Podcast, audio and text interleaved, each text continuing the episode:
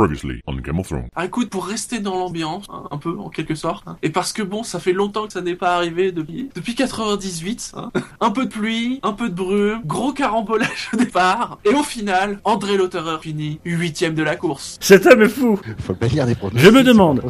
Je me demande si Kimi Raikkonen dans les points, c'était pas plus réaliste. C'est à vous. Ah, Ro- Rosberg et Hamilton vont bien s'accrocher au premier virage, c'est pas possible autrement. Ah tu veux foutre la merde toi Bah ouais. je veux voir comment réagissent les, les, les têtes pensantes chez Mercedes. Non, alors moi j'irai plus loin. Je, je pense que euh, ils vont s'accrocher au premier virage. Ils vont pouvoir rentrer. Ils vont rentrer. Ah là, ils vont être à deux doigts de s'accrocher déjà. Euh, les mecs vont repartir en piste. Ils vont faire la course ensemble. Ils vont redevenir premier et deuxième. Et ils vont Ils à nouveau se raccrocher. Là, ils vont quand même pouvoir repartir. Ils vont rentrer dans les centres pour réparer les longs. Ils vont repartir ensemble. Ils vont à nouveau s'accrocher. Là, ça va être l'abandon. Les deux vont descendre de la voiture et ils vont s'accrocher. On va les séparer. Ils vont aller dans le paddock. Et là, dans le paddock, ils vont s'accrocher. Et après, ils vont aller prendre l'avion, rentrer chez eux. Et comme les deux vivent à Monaco, ils vont descendre chercher le courrier en bas, dans la boîte aux lettres. Et là, ils vont s'accrocher. Et la boulangerie aussi, t'as oublié. La boulangerie. Et à la boulangerie, voilà, ils iront acheter du pain. Ils diront bonjour, madame Michou. Vous avez des grosses miches Et là, ils vont s'accrocher. Donc ils vont s'accrocher. C'est ce qu'il faut retenir.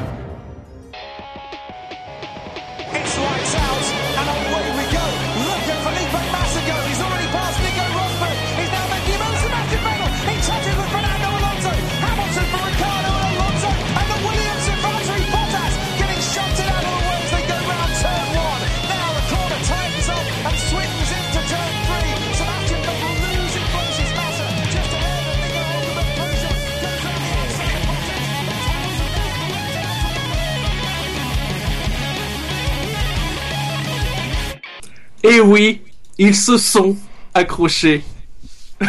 Bonsoir à tous et bienvenue pour ce SAV de la F1 qui va revenir sur le Grand Prix de Belgique. Pas que sur son premier tour, pas que sur tout ce qui s'est passé après, mais non sur tout le Grand Prix de Belgique. Pour m'accompagner ce soir, bonsoir Dino, Bonsoir. bonsoir Buchor Bonsoir. et bonsoir Fab. Bonsoir. Fab, il a pris sa voix Roger Giquel. Oui, parce que, parce, parce que, bah, je sais pas, ce week-end, j'ai Le paddock le moral. Le paddock a peur. Messieurs, qu'avez-vous pensé de ce Grand Prix de Belgique? J'ai bien aimé les deux premiers tours. J'aurais aimé qu'il soit plus long. C'est tout. Oui.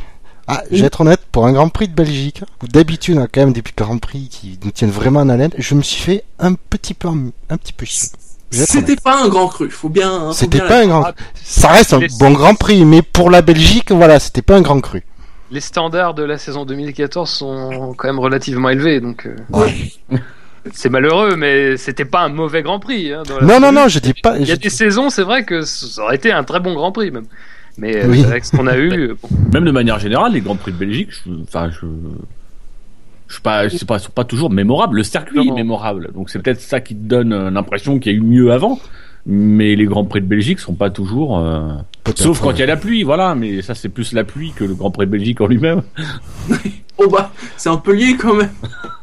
Oui, voilà. Non, mais c'est- Disons que c'est un circuit qui se- ça, voilà. fait un bon mélange, disons. C'est un circuit qui se prête bien à la pluie, on va dire. Messieurs, je vous propose d'embrayer tout de suite parce que on va parler peut-être d'actu, mais pas d'actu qui ont lieu avant, peut-être des choses qui ont lieu après, on va voir, hein. on va évoquer donc le top 10. Et vous avez vu, si vous peut-être vous êtes même sur l'article pendant que vous nous écoutez, on, a, vu, on a un peu changé euh, l'article euh, qui présente un peu le, le podcast et vous avez déjà ceux qui ne font pas partie du top 10 avec un petit résumé de leur course. Ouais, On comme ça. rappeler. Ouais, mais je sais rappeler comme ça, nous, ça, permet, ça, ça nous permet de nous concentrer sur l'essentiel et ouais, surtout ce qui est intéressant en fait. C'est c'est- c'est un petit peu le seul truc auquel je sers dans l'émission, c'est rappeler les mecs qui sont pas dans le top 10. Donc, C'est faut bien, Ah, faut bien putain. que- Ah, il a, merde, il a mis à jour notre complot. mais oh, t'as t'as pas eu la note de service comme quoi on remaniait le SAV Non, j'ai pas vu. Bah c'est ta dernière émission, mon vieux. Ah, merde. Alléluia Putain, enfin! Ça fait 6 ans qu'il essaye de les faire chier, enfin ça marche Et il y en a un pour qui ça marche pas, c'est Marcus Ericsson, puisqu'il est en 22e position avec 0 points. C'est le premier de l'année. L'an dernier, il y a eu des zéro points, mais cette année, c'est la première fois. Alors, plus, c'est difficile quand même là, quand même. Oui, alors qu'en plus, c'est pas une mauvaise course. Ouais. Non, là, c'est- En 21e position avec 7 points, nous avons Max Chilton. 20e, Esteban Gutiérrez avec 8 points. 19e, Adrien Sutil avec 10 points. 18e, Pastor Maldonado avec 12 points. 17e, Jules Bianchi, Jules Bianchi avec 73 points. 78 points pour le 16e, c'est Romain Grosjean. En 15e position, nous retrouvons l'Allemand qui parle français et qui a grandi en Belgique, André Lauterer, 91 points. D'ailleurs, un Allemand, 91 points, moi, ça me fait rêver. 14e, Felipe Massa, 97 points. 13e, Jean-Eric Vergne, 99 points. 12e, Nico Hülkenberg, 140 points, à à 10 près. Et enfin, Mr. Eleven cette semaine. C'est le coéquipier de, Nico- de Nico Hülkenberg, il a marqué 172 points, et c'est donc Sergio Perez. Mhm. Ah, je me sentais utile. Des choses à, par, rapport au, résumé qu'on a mis dans l'article, des, des choses à, à rajouter. Euh, le Terreur, par exemple, qui est 15e. Bon, sa course a été malheureusement euh, vite terminée. Oui. Ouais. Bah, ouais, tu sens qu'il est plus payé pour l'impression d'ensemble que pour sa course, Ouais. parce que... Oui. Bah non, c'est vrai que sur les essais et la qualif, euh, c'était bien. Franchement, Oui, non, non, mais, non, mais c'est le top 10 de la course, donc euh, voilà, tu sens Ouais, que c'est coup, tout dans- compte. Dans le cas de l'auteur, c'est plus vraiment la, la, la dynamique de l'ensemble du week-end qui a compté que la course, parce que sûrement- tout simplement en course, il a rien pu montrer, il a rien, il a rien pu faire. Non, Mm. non Massa, moi, c'est... Massa. Course Voilà. C'est- T'as bien résumé, je trouve. Moi, je dis qu'il y a une paire, je dis qu'il va y avoir une place à prendre chez Williams l'année Non, prochaine. mais après, faut dire, euh, alors je sais pas dans quelle mesure hein, ça l'a impacté, mais euh, il a apparemment subi euh, les, les affres des débris euh, des, des- du pneu de, de Lewis Hamilton. qui sont Euh, restés une vingtaine de tours et qui, selon Rob Smedley, aurait, lui aurait fait perdre 40 secondes. Ça tombe bien, il est à 47 secondes de son coéquipier. Voilà. Ça Bon, il serait toujours quand même loin de Bottas, mais bon, euh, ça, ça compte aussi. Je veux dire, c'est quand même pas normal. euh, Même euh, si on peut considérer que Massa euh, n'est pas forcément un grand pilote, c'est quand même pas normal qu'il soit aussi loin au classement avec une Williams. Donc on peut effectivement penser que ça a été un, très impactant dans sa course. Au championnat, il a 70 points de retard, je crois. Hum, tu m'étonnes. Et 4 podiums de retard, du coup, maintenant. Bah oui. Oui. Pour un pilote qui est vice-champion du monde, c'est vrai que ça commence à faire un peu beaucoup. Bon, après, faut, faut, faut Il a moins aussi eu chance, quand a eu moins de chance que, que notre ami Bottas. Ouais, mais est-ce qu'il a pas aussi saisi- euh, su saisir sa, sa chance, Bottas, qu'il le fallait? Euh, ouais, il J'ai des souvenirs, j'ai souvenir de, de, de courses, j'ai plus que c'était, euh, je me demande si c'était pas au Canada où euh, les deux pilotes étaient l'un derrière l'autre et euh, Massa lui était en difficulté et Bottas le, le semait En petit Autriche. à petit quoi. C'était en Ouais, ou Autriche. Autriche. Bah, en Autriche, il, euh, il paye aussi à un moment donné la stratégie où, euh, où euh, il rentre un peu avant Bottas et il ressort derrière les autres pilotes, si je me souviens bien. Enfin, c'est der- der- derrière les Mercedes. ça, Donc ça lui fout sa course en l'air. Enfin, Bottas avait réussi à sortir, mais à dépasser, euh, je crois que c'était Hamilton. Et, euh, et Massa, lui, n'y est pas parvenu. Euh, c'est vrai que globalement, faut reconnaître que Massa cette année est pas verni verni et que Bottas au contraire, a la chance, a un, petit peu de chance. Alors, est-ce que c'est de la chance qui est provoquée? Est-ce que c'est, euh, on en reparlera peut-être un peu plus tard avec Hamilton, mais je lisais un très bon papier de, de James Allen euh, qui parlait du tempérament aussi de Massa. Est-ce que c'est pas non plus Massa qui euh, ne ju- juge pas forcément bien les situations et qui par moments se met dans des situations de risque où il y aurait pas besoin? On peut penser au Canada. Euh, au Canada, euh, il, il pouvait être patient et attendre pour dépasser euh, Pérez et il le dépasse là dans l'avant-dernier tour et le résultat, bah, il finit au tas, et il fait même pas le podium alors que le podium lui tendait les bras. Ouais. Après, le truc, c'est que c'est le bilan comptable qui compte. hein. Bah oui. Oui. Et là, il est pas Même bon si, pour à- ça. A priori, Massa, il aurait le bac et Williams l'an prochain ou c'est pas sûr quand même? Bah, il a un contrat de deux ans, je crois. C'est pas un euh, contrat de deux ans avec une option? Hmm? Une option dégagée au bout de la première année, c'est ça? C'est possible. hein Non, mais après, il peut dégager. Mais aujourd'hui, sincèrement, qui mettre à la place de Bottas euh, À la place de Massa? Massa. Euh, oui, Euh, bah, ça fait quand même du bon travail. Je sais pas, un Vergne, un Grosjean. Euh... Mais vois pas. Vergne, euh, enfin je sais pas moi, mais Bah, j'ai Verne, l'impression. Verne, je suis désolé, mais Verne, il vaut pas, il, il vaut pas un Massa. ah oui, il vaut Non. pas Massa Vergne. Non, surtout qu'en plus le chat noir qui se trimballe. euh. Oui. Non, mais un Grosjean par exemple. Mine Mais de rien. Et Grosjean, peut-être qu'il ira ailleurs. oui. Non, bah après, je dis pas qu'il aille forcément chez Williams, mais Williams peut faire déjà une proposition à Grosjean, c'est pas d'un impossible. Je veux dire, Non, après, oui. Ce qu'il faut que tu comprennes, c'est que Williams, ils sont fidèles à leur pilote. Sauf quand ils sont champions du monde. Mais sinon, ils sont Ah oui. ah ben oui, parce que quand c'est un champion du monde, il dem- demande tout de suite une augmentation. c'est ça. Non, c'est vrai, sinon c'est vrai, comme le disait Fab, Marcus Ericsson, 0 points, 22e, c'est sévère parce que dur. il est pas très loin de, de, de Max Chilton. Euh, voilà, alors. Je finis la course. Bon, c'est vrai que dans la parade des pilotes, je l'ai vu vautrer dans sa voiture, euh, en faisant coucou aux gens, mais vraiment, genre, pas motivé. Euh, tu te dis, voilà, c'est un pilote débutant, euh, il est là, c'est sa première saison en Formule 1, il devrait euh, profiter et mordre la vie à pleines dents. L'auteur, ce week-end, il, il s'est éclaté, il a salué tout le monde, il, il avait tout le temps la pêche. Là, Marcus Ericsson, tu sens quand même que c'est un débutant qui a quand même maintenant 12 Grands Prix derrière lui, et, et qui sent que, de toute façon, Oui, puis ça il s'est quand même pris un, un- il s'est pris quand même un bon coup de bambou là, justement. Oui, voilà. Après le vendredi et le samedi, bon. C'est pour ça qu'il ferait, il ferait mieux de, de profiter de son temps. de, tu sais, de profiter, de, voilà, de carpe diem, quoi. oui. Non, mais euh, pour la parade, pour la parade, il était à Vachy, c'est normal parce qu'en fait, il, il avait pas mis le réveil parce qu'il devait pas, il devait pas être là ce week-end, donc euh, ils l'ont pris au saut du lit. euh, il était encore crevé. il- c'est normal. C'est vrai qu'il a pas l'air nerveux, hein. Après, après, c'est- c'est- je fais une comparaison, mais après on reproche à Ricardo d'être tout sourire et d'être. Tu sens qu'il est heureux d'être là. Je comprends pas comment on peut le lui reprocher, quoi. Il y a, il y, a, il y a des gens, ça énerve. Ah, il, ouais, ça- il y a des gens qui aiment pas les, de voir les autres heureux. Il y en a, ben non, mais il y a des gens qui n'aiment pas avoir des gens qui ont de belles dents aussi, c'est comme ça. Ah, lui, il a de belles dents. Hülkenberg et Perez, non. Oh non, mais ça. Verstappen, loin de là. Ah non, mais Hülkenberg, c'est un peu dur quand même. Oui, mais bon, puis Verstappen, bon. Oui, La c'est pas saison. fini. Ouais, il a pas encore mis le. Il a moins de moustache que mon frère de 17 ans. Enfin voilà quoi. C'est. Ça, c'est grave. Donc frère de Shinji, bonsoir. Tu viens de prendre un vent. Ton frère, il a la moustache? Oui, passons à autre chose. c'est une expérience qui n'a pas Il se marché. passe tellement de trucs à Rouen depuis que je suis pas là. Donc rien d'autre à ajouter sur le au-delà du top 10. Non. Passons à la dixième place. Dans ce cas-là, il a marqué 272 points. Et Dino, tu vas être content parce qu'il est top 10. C'est Daniel Kvyat. Enfin. C'est c'est pas son meilleur Grand Prix, mais c'est ça qui est paradoxal, c'est qu'il nous a fait des Grands Prix absolument monstrueux, où il, a vraiment été épatant, euh, où il a mis une pile euh, à Vergne, et où il n'était pas payé. Et, et là, il fait un Grand Prix. Il est mieux que Vergne, il est, il, est, il est présent au moment où il faut, mais il fait un Grand Prix qui est pas non plus exceptionnel. Euh, le mec, il part, euh, il part 11e, et il finit 10e, et il gagne une place à l'arrivée sur tapis vert. Euh, voilà, c'est pas transcendant. C'est un peu défendu Et il face à payé, la fin, quand même. Mais euh, oui. Oui, c'est il surtout qu'on n'a pas vu de la course, quoi. Oui, c'est ça, oui.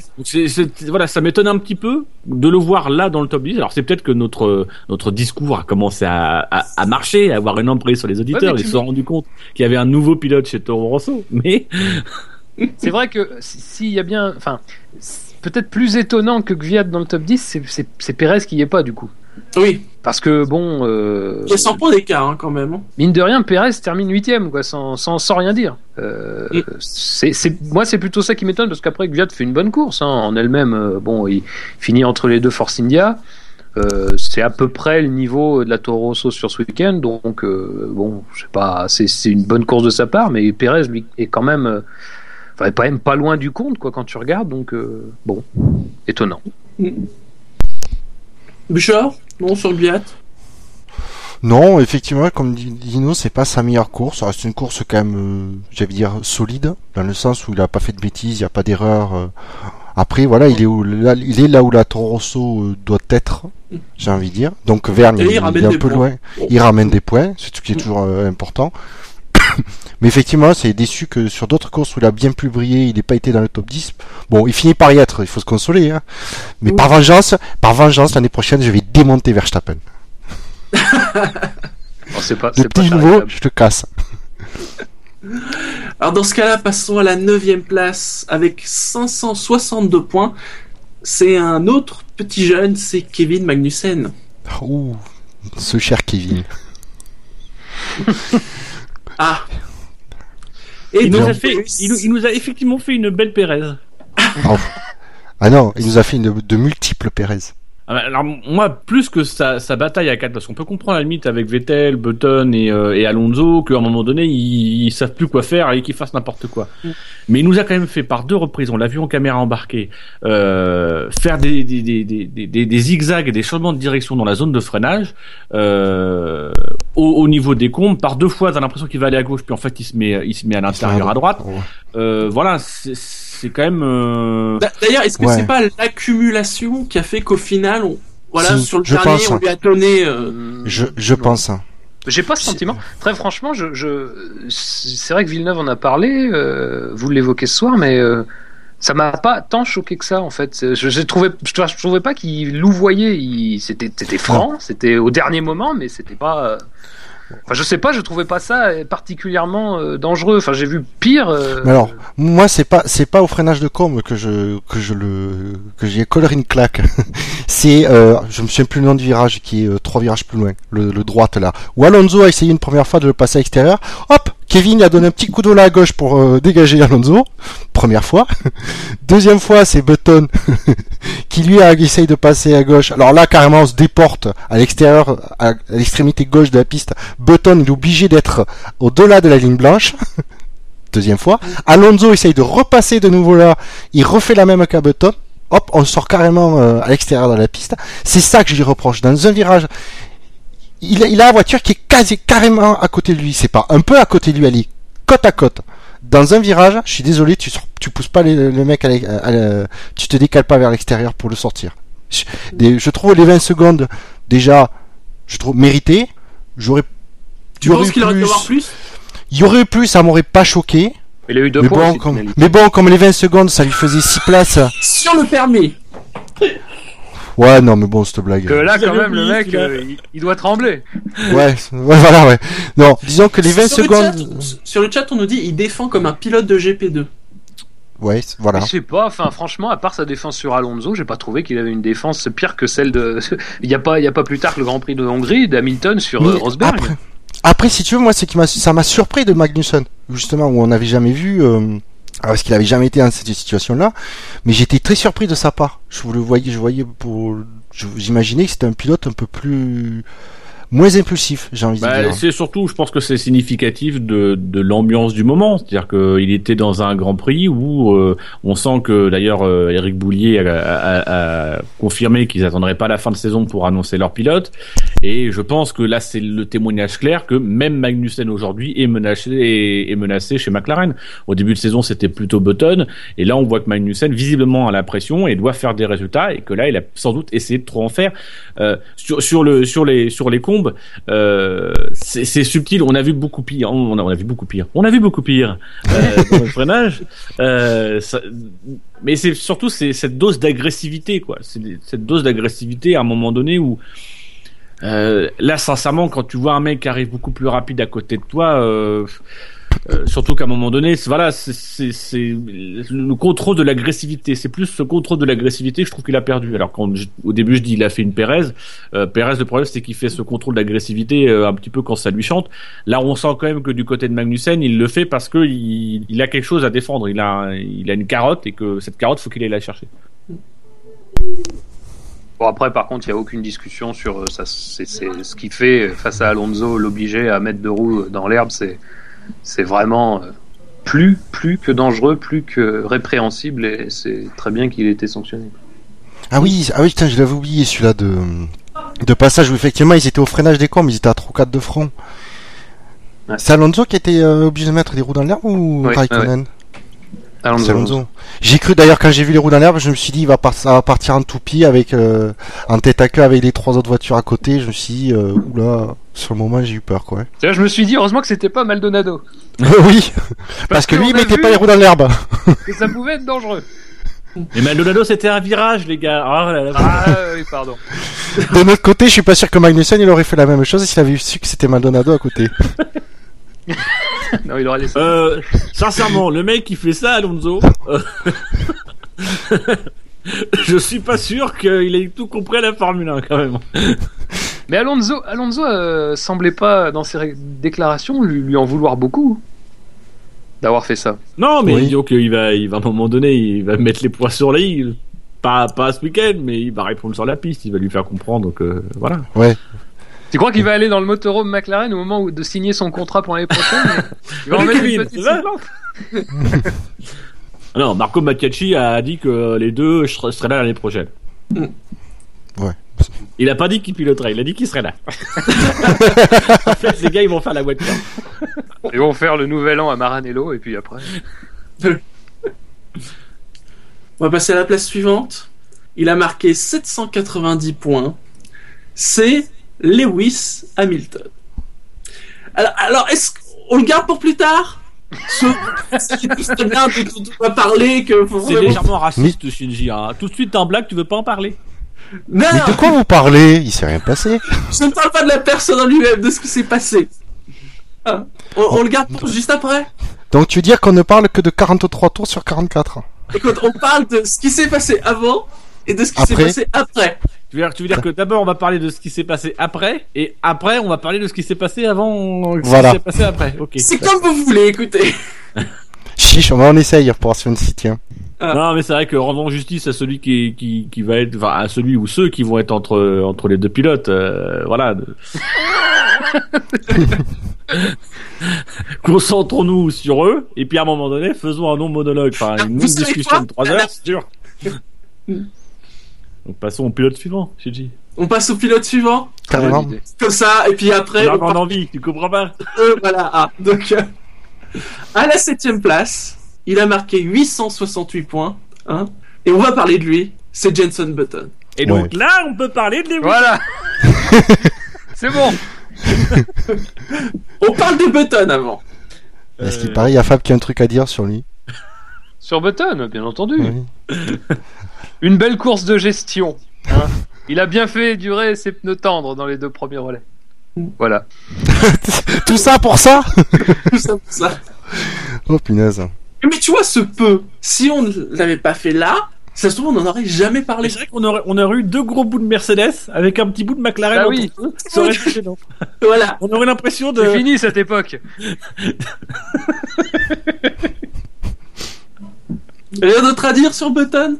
Bah, honnêtement, moi je l'ai pas vu durant la course. Ouais, à part qu'il s'est fait pousser par Magnu... qu'il s'est fait sortir de la piste par Magnussen, mais euh, sinon, euh, bah, non, j'ai rien retenu de sa course. C'est-à-dire que deux fois, euh, quand on l'a vu, quand Magnussen a, a retenu Alonso, et à chaque fois on voyait Button revenir derrière, tel un charognard. Mais euh, oui. Non, c'est pas tel un charognard, c'est tel un pilote plus rapide. Ah, tu regarderas bien. Ouais, mais il a essayé de, se- de prendre des. Il y avait l'aspect charognard. Ben, ouais, euh, ben là, comme, ben, comme tout bon pilote qui se respecte et qui essaye de prendre des opportunités quand il y a deux pilotes en bataille devant, c'est exercice auquel Alonso excelle particulièrement pour dans ce genre de, de situation. Sans le traiter de, contrairement à toi, sans le traiter de charognard, je trouve qu'Alonso, pour ça, il est fabuleux. Dino. Voilà, voilà, voilà. T'as vraiment rien dit. On va passer- Attention, c'est le gros morceau de l'émission. Attends, attends, attends, Shinji, j'annonce sur Twitter, c'est la demi-heure Mercedes. Demi-heure, t'es, t'es, t'es, t'es, t'es court. Donc, les deux pilotes Mercedes sont dans le top 10. Hamilton, vous l'avez classé 8ème avec 790 points. Nico Rosberg, vous l'avez mis 6ème, d'où l'importance de parler de Button. Donc, 6ème avec 1007 points. Moi, déjà, personnellement, sur le classement, je trouve que c'est un peu surprenant. Dans le sens où j'aurais pu m'attendre à ce que Rosberg soit plus bas que ça. Non, surtout, tu, tu t'attendais à ce qu'en fait, euh, euh, Rosberg soit derrière Hamilton dans le classement. Oh, Après, que déjà, la derrière position, euh, Hamilton est plus, plus bas que ça. Ouais, parce que vu ce qu'on a pu sentir sur, euh, lire dans les commentaires euh, sur internet, c'est. est déjà pas mal très bas. Ce qui est déjà très bas par rapport à son résultat réel. Ouais, parce Oui, que mais moi, si- tu me donnes, si je devais le, le- faire mon top 10, je, je l'aurais pas mis sixième euh, Rosberg, j'aurais mis un peu plus haut, j'aurais mis peut-être euh, quatrième. La Moi, louche, je, comme ça. Enfin, très franchement, euh, bon, j'aurais pas mis Hamilton, mais euh, Rosberg, je sais pas si je l'aurais classé mieux parce que euh, rien que pour parler de sa course, c'est quand même euh, une course euh, qui est globalement mauvaise, quoi. Enfin, Oui, Ouais. Oui, Ah, je, oui, après. ah, oui. je suis pas d'accord avec toi parce que euh, sur le sur le début de course, il est effectivement, il fait un très mauvais début de course, mais les les éléments entre guillemets sont pas avec lui, c'est-à-dire que euh, il peut pas poser son rythme, il a une partie de l'aileron avant qui est endommagée.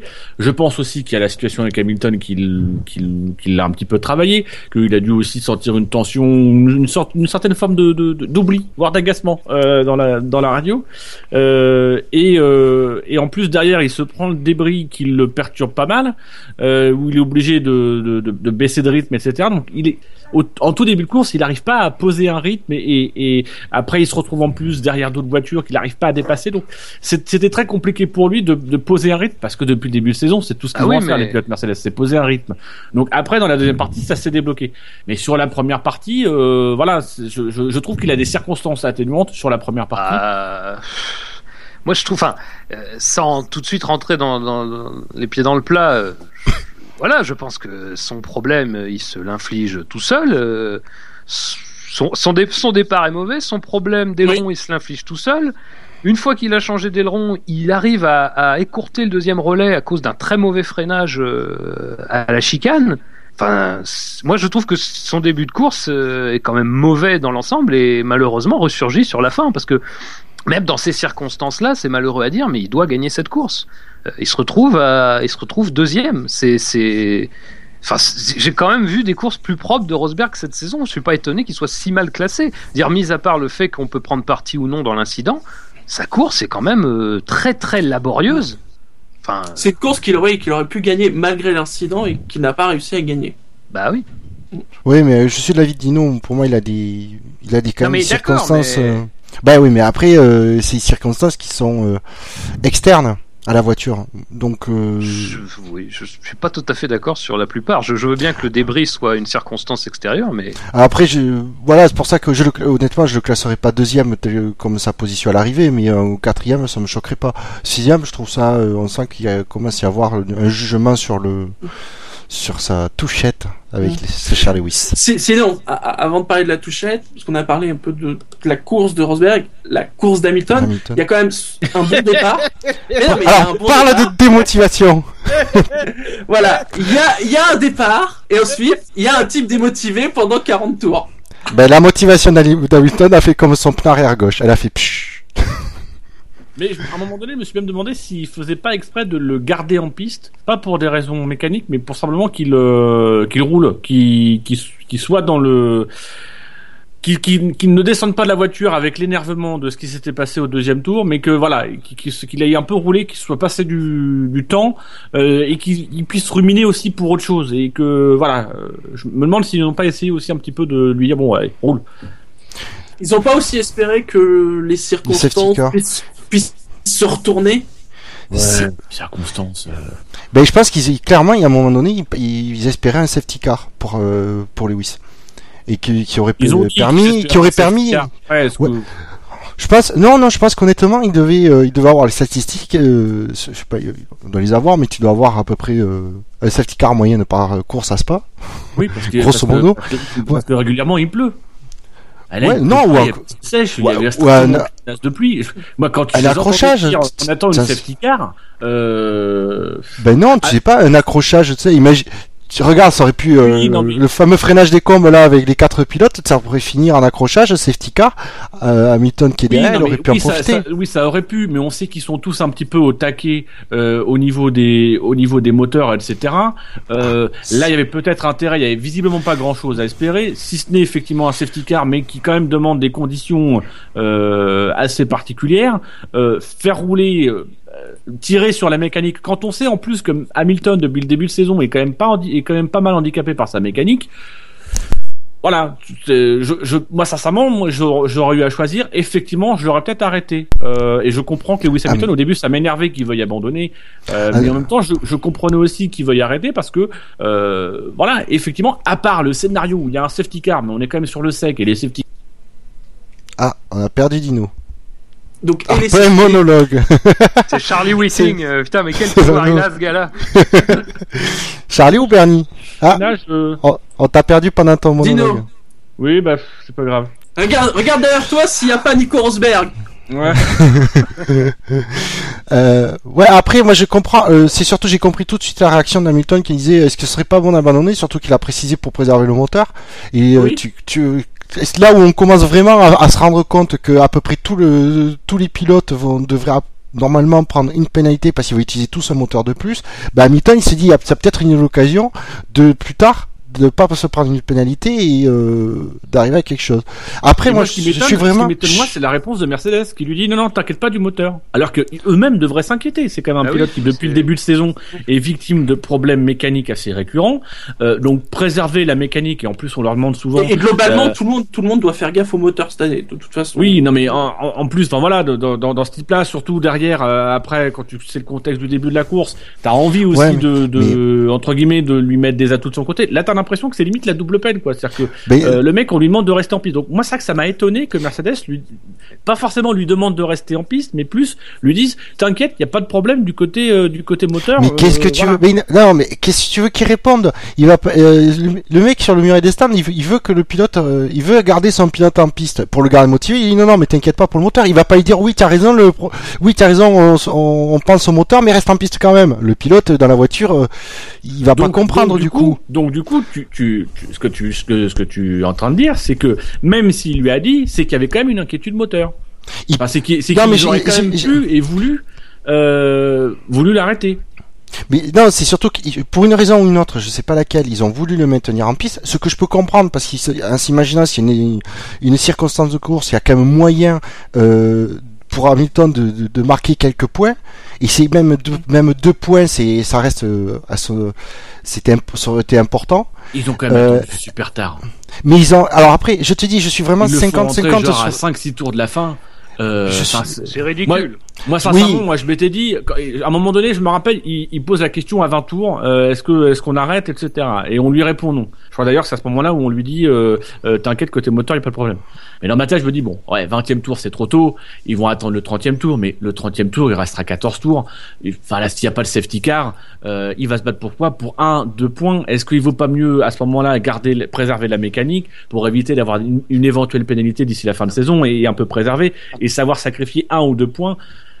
Et voilà, là c'est vrai que le, le faire rentrer euh, à- si près de la fin en disant bah oui là effectivement maintenant on commence à avoir des alertes moteurs, mais... euh, c'est- étonnant quoi. Enfin, faut pas oublier l'essentiel. Il ne revient pas sur des voitures qui sont moins rapides. Bah oui. Comme Grosjean, ouais, qui était. Enfin, ça, j'ai- rien que ça, je crois que c'est Grosjean qui est devant la plupart du temps Oui, et euh, c'est ça. À la il y a fin, un il, très gros il- écart et il remonte pas. hein. Enfin, Mais oui. pas beaucoup.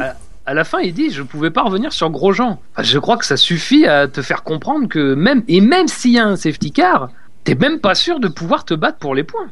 Et en plus, Oui, mais c'est. tu sens que t'as un pilote complètement démotivé. Est-ce que ça vaut le coup de laisser un pilote démotivé en disant ah il va tout d'un coup va se remotiver Tu tu sais très bien que le pilote il est il est démotivé parce que non seulement sa voiture elle fonctionne moins bien et puis parce qu'il a dû avaler la pilule du premier tour. Donc euh, voilà, tu sais très bien que ce, à la limite un Lewis Hamilton, une safety car, etc. Il peut sortir deux trois dépassements comme ça quand il a le moral. Mais on sait que c'est un pilote qui fonctionne énormément au moral.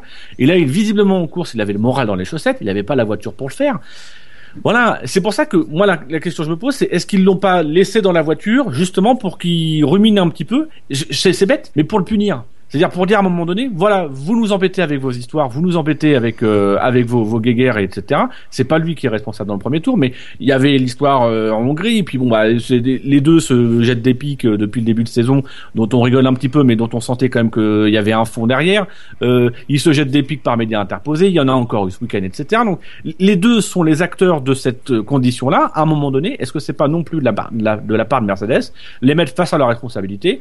Bah oui, ta voiture elle peut pas rouler, etc. Et maintenant, tu, tu vas aller chercher les points, tu vas attendre, tu vas rouler. Et si t'es pas content, bah tu continues de rouler, tu vas continuer, tu vas pas économiser ta, ta mécanique pour essayer de- d'aller chercher des points. Peut-être.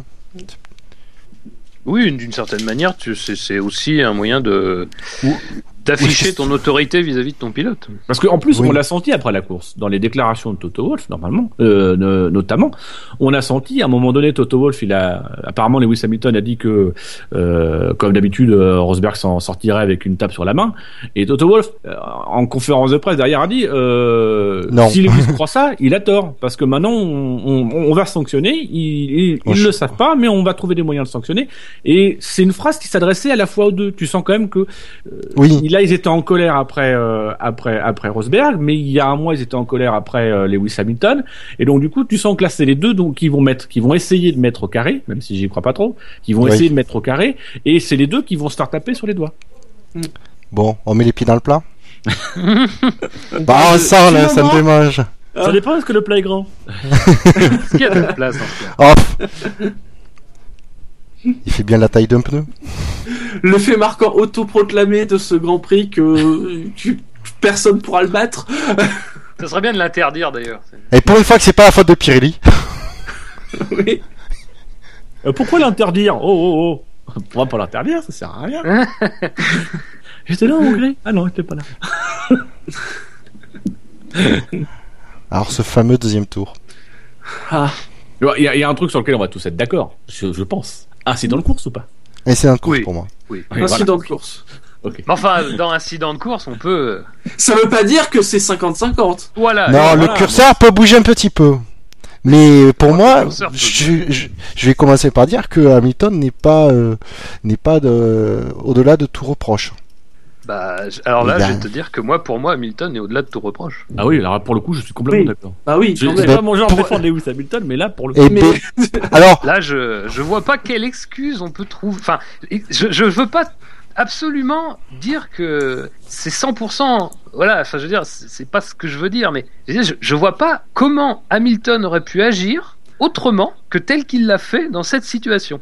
Il est C'est-à-dire que, oui, Il est à l'intérieur en attaquant les combes. Il se retrouve dans une position où il peut pas être sur la bonne trajectoire. Donc déjà, il est même pas au moment du- de, de l'enchaînement. Il est même pas à la corde. On le voit très bien sur les images. Il n'a pas particulièrement de trajectoire. euh, Enfin, moi j'ai lu qu'il se rabattait. Je, je suis un peu étonné sur les images. J'ai pas vraiment l'impression qu'il se rabat.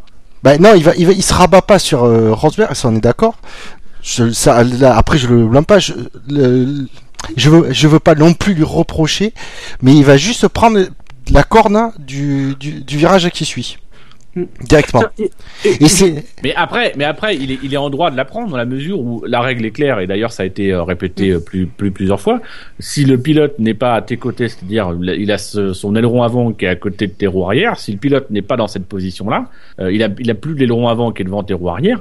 euh, si le pilote n'est pas dans cette position-là, tu n'as pas lui cette place. Là, je suis désolé, mais il y a strictement rien à espérer à l'extérieur, euh, Ouais. sauf si vraiment tu es beaucoup plus rapide. Il y a rien à espérer à l'extérieur. Tout ce qu'on peut reprocher à la limite à, à Lewis Hamilton, c'est euh, d'être effectivement entre guillemets de contribuer aux circonstances de cet accident en lui aussi ne lâchant rien. Et dès le départ, dès la première, dès le premier passage au comble, on voit qu'il se met brut, qu'il se met brutalement sur la droite. On sait très bien que les deux vont pas se faire cadeau au freinage des combes, que ça va se jouer là et que voilà, il y aura aucun cadeau et que si Rosberg veut y aller, il peut y aller. Ce qu'on peut à la limite reprocher à Hamilton, et ça c'est quelque chose que je lui ai toujours reproché. Et là, je vais lui reprocher, mais vraiment à la C'est limite. d'avoir fermé la porte, non? Non, c'est ce qu'on peut lui reprocher, c'est de, de ne pas avoir jugé les, les circonstances. Il est dépassé par son par son coéquipier. Il sait très bien, il a, il a sans doute entendu parler que son coéquipier, euh, en tout cas, il- s'il se rappelle un petit peu euh, le dernier Grand Prix, il sait très bien que son coéquipier euh, a envie de lui faire passer un message, ou alors il a rien compris. Enfin, tout le monde s'attendait un petit peu à ce qu'à un moment donné, Rosberg lui explique ce qu'il n'avait pas apprécié en Hongrie. Donc voilà, c'est peut-être ça, c'est de cette peut-être tout simplement de pas avoir réfléchi au moment où il était au volant, de se dire bon, je suis en train de me faire dépasser par mon coéquipier, je vais quand même me ménager une petite marge de sécurité. Mais en dehors de ça, celui qui insiste et, il va le reconnaître derrière, c'est Nico Rosberg qui ne voulait pas céder, en espérant que ce soit Hamilton qui cède et en acceptant la conséquence, s'il ne cédait pas, c'était qu'il s'accroche. Donc voilà, il- euh, c'est- Là, pour le coup, la, la responsabilité, en plus, il est derrière, c'est lui qui a la visibilité. La responsabilité, c'est le pilote qui est derrière. Quoi. Je, je ferai, je ferai juste une remarque par rapport à ce qu'il dit sur le chat. Je vois J.S. Fuyama qui dit incident petit ou petit, mais avec de grandes conséquences. Et on parle bien de touchette.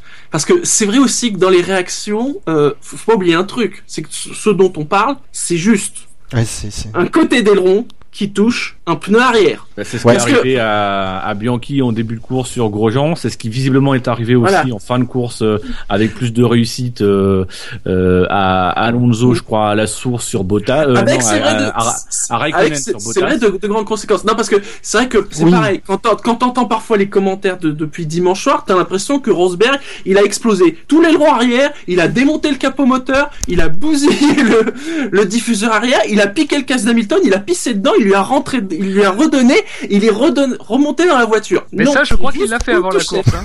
Il est assis dans son baquet. C'est un petit plaisantin, Rosberg. C'est, Il voulait ça, lui plus. un casque jaune.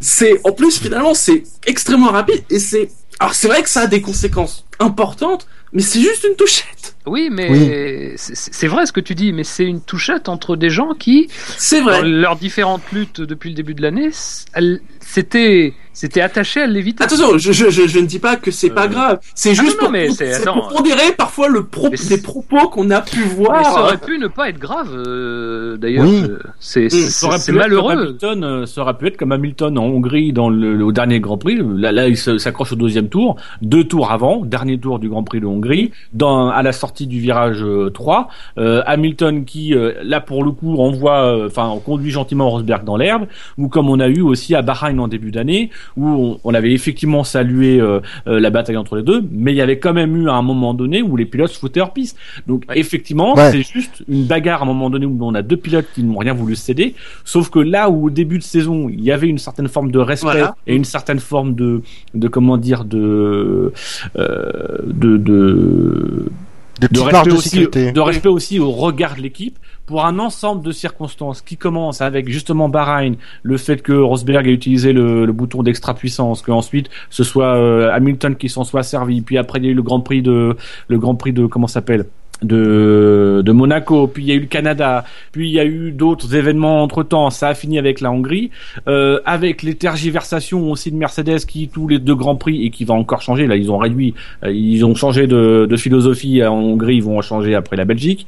Euh, donc voilà, à un moment donné, tu as tout simplement cette marge, cette infime marge qui faisait que Bahreïn était magnifique, bah là c'est plus possible et la moindre, Mm. le moindre Voilà, non, coup Voilà, je, je, ça, je, ça peut je- avoir des conséquences. voilà, je dis bien, je, je le précise, c'est surtout par rapport aux commentaires qu'on a pu voir depuis dimanche. hein, non Oui. pas sur. euh, Oui, euh, non, la- mais Ça reste euh, je, chose je vais, d'important par rapport à la course. je vais très sincèrement, je juste c'est souvent ce que j'ai dit l'année dernière à propos de Vettel. Euh, pour être champion du monde, il faut euh, une part de ah, pas de vice, mais de filouterie. Euh, et moi, je trouve que c'est vrai que j'ai été très déçu de voir que la course d'Hamilton est une fois de plus ruinée, euh, tout en euh, n'accablant pas Rosberg. Euh, mais moi, ce que je constate, c'est que Rosberg, cette année, euh, à certaines occasions, a fait preuve d'une, a fait preuve sur la piste d'une certaine filouterie.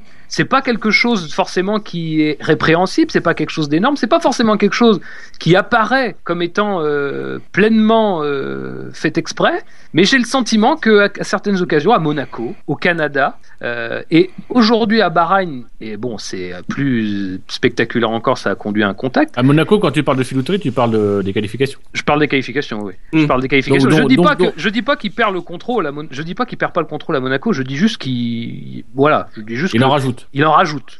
Au Canada, je dis pas non plus qu'il se trouve pas en difficulté au freinage. Je dis juste que ça l'arrange à ce moment-là. Et là, je dis pas qu'il sort euh, Hamilton et qu'il va volontairement au contact, mais voilà. Là, il, il pose les pieds dans le plat. Comme tu disais, il, il, il le dit d'ailleurs. Il le dit. C'est peut-être d'ailleurs une erreur de- tactiquement de dire que voilà, il voulait Oui. absolument. ne- Enfin, il, était prêt à aller au contact. Il ne Euh, veut plus céder. voilà, il ne veut plus céder. Mais moi, je vois Rosberg de plus en plus comme le futur champion du monde. Il en a, il, il, il apparaît, il m'apparaît maintenant comme quelqu'un de plus, plus froid sur la piste que je pensais. Et ce- cet incident, euh, cet incident, alors qu'il n'a pas du tout l'avantage, alors qu'il, enfin, il sait très bien qu'il peut pas en faire grand chose du fait qu'il soit à côté d'Hamilton à ce moment-là, sauf effectivement de lui résister, de ne pas céder, de ni de mordre sur le vibreur, ni de freiner, pour montrer à Hamilton que ça serait plus comme ça a été à Bahreïn effectivement. Et ça, ça c'est ce que dit d'ailleurs le papier de Gus Gus qui, qui l'a publié là dans, dans l'après-midi que je vous invite tous à lire. Gus Gus dit que voilà, d'une certaine manière, il montre à Hamilton qu'il faudrait aller le chercher et que lui ne ferait pas de cadeau et que Hamilton se retrouvant avec un, un désavantage euh, au- très important au niveau des points va devoir aller chercher Rosberg, va devoir résister à Rosberg de temps en temps. Et là aujourd'hui, Rosberg a dit non. Et je trouve que ces trois faits euh, pris séparément euh, n'avaient pas une grande signification, mais groupés ensemble dans, dans une même évolution de, de, Rosberg, eh ben moi ça me fait penser quoi là, il a, il est en train de, de, se- construire un un, une carapace de champion du monde, de quelqu'un qui ne se laissera pas marcher sur les pieds. C'est exactement ce que je pensais dans le duel euh, Hamilton-Rosberg. Euh, vu, ouais, vu les duels qu'on a vus jusque-là, euh, je voyais plus Hamilton avec le la carrière de champion du monde. Bon, il est déjà champion du monde, mais vraiment dans sa façon de piloter, dans les duels en piste, on voyait, pour moi, on voyait Hamilton avec le, ce, ce léger surplus de d'agressivité, d'assurance, et donc qui faisait que Rosberg cédait dans les duels. Pour moi jusqu'à de mes souvenirs, c'est toujours Rosberg qui a cédé pour éviter le contact. Ah, j'ai peut-être tort, je me souviens peut-être pas très bien. Et si tu veux, alors il a tort, il est en faute Rosberg sur le le- la- l'accrochage avec Hamilton euh, à Spa, c'est clair. Par contre, pour moi, à mes yeux, il a gagné cette carrière de champion du monde. Et quand et s'il a déclaré, si il a vraiment dit que j'ai voulu prouver euh, quelque chose, je comprends ce qu'il a voulu dire en disant là maintenant, je ne je n'irai plus en dehors de la piste pour pas qu'on se touche. Je resterai sur la piste. sur Voilà, c'est un peu le.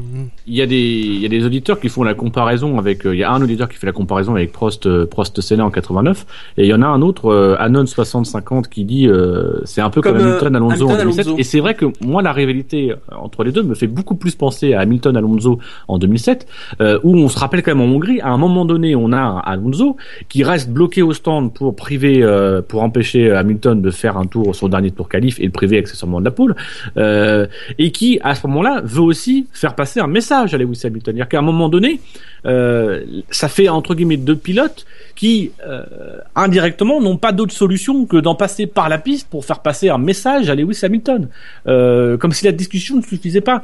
Et, et là où vous, là où vous parlez de, de la carrure, euh, euh, je suis tout à fait d'accord sur la, sur le fait que aujourd'hui, euh, comment s'appelle, euh, Nico Rosberg s'est doté des, des, des défauts qui font les champions du monde. Les champions du monde, c'est beaucoup Oui. de qualités, mais c'est surtout quelques défauts qui justement permettent de, de, de- de- d'apporter un bonus. Et il faut savoir les avoir ces défauts. Le problème, c'est, que, je suis désolé, mais Lewis Hamilton, il n'a pas les défauts des champions du monde. C'est vrai, c'est Euh, vrai. oui. Et, euh, et là, on l'a vu. J'ai revu la même scène quand j'ai lu sa déclaration après les après les après après la course. J'ai revu le même scénario que après euh, Monaco, où Monaco il fait une déclaration dans la dans la presse en disant je peux pas vous dire, euh, mais euh, si je pouvais vous dire, je vous dirais. Euh, après les qualifications, sous-entendant grosso modo que Rosberg l'avait fait exprès. Euh, sauf que derrière, ça s'est brutalement retourné contre lui. Euh, voilà, on- parce que Rosberg a fait le dos rond, qu'il a laissé le truc passer. Il l'a laissé gentiment Hamilton se fourvoyer dans ses erreurs de communication qui sont historiques. Il en a toujours fait. Euh, c'est- ça a un petit peu toujours jalonné sa carrière ces erreurs de communication. Même la première, c'était Monaco en 2007 quand il parlait euh, de euh, quand il quand il était derrière Alonso et qu'il commençait déjà à montrer qu'il avait envie d'aller le chercher.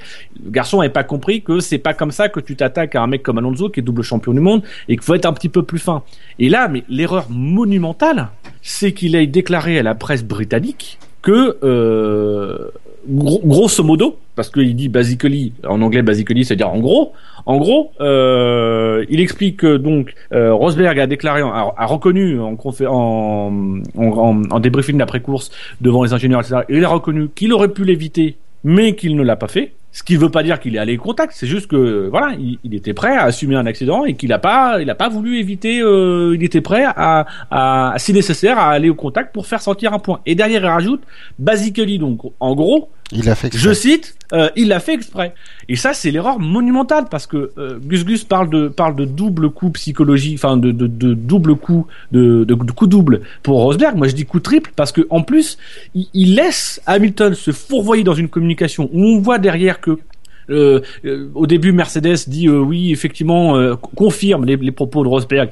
Mais derrière, ils sont obligés de dire oui, on, confi- on confirme qu'il a dit euh, ceci et cela, mais pas qu'il a dit qu'il avait fait intentionnellement. Toto Wolff derrière aussi qui refait une explication de texte en essayant de sauver la mise de Lewis Hamilton. Et l'inconvénient, c'est que du coup, on va se retrouver même dans les médias britanniques, parce que James Allen dans son article invite beaucoup à, à beaucoup de prudence sur les, les propos de Lewis Hamilton, en disant attention, ce que dit Lewis Hamilton, c'est une accusation grave qui peut mettre potentiellement euh, en doute l'honneur et même peut-être la, validité du titre euh, éventuel de Rosberg. Donc c'est quelque chose qu'on doit juger avec avec beaucoup de précision et beaucoup de beaucoup de faits.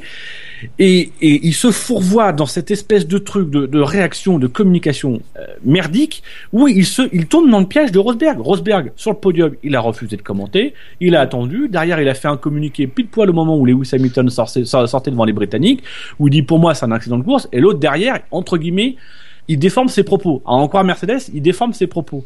On Mais- peut comprendre qu'il déforme ses propos, mais un pilote champion du monde ne doit pas commettre cette erreur-là. Et, et Rosberg, il l'a pas commise.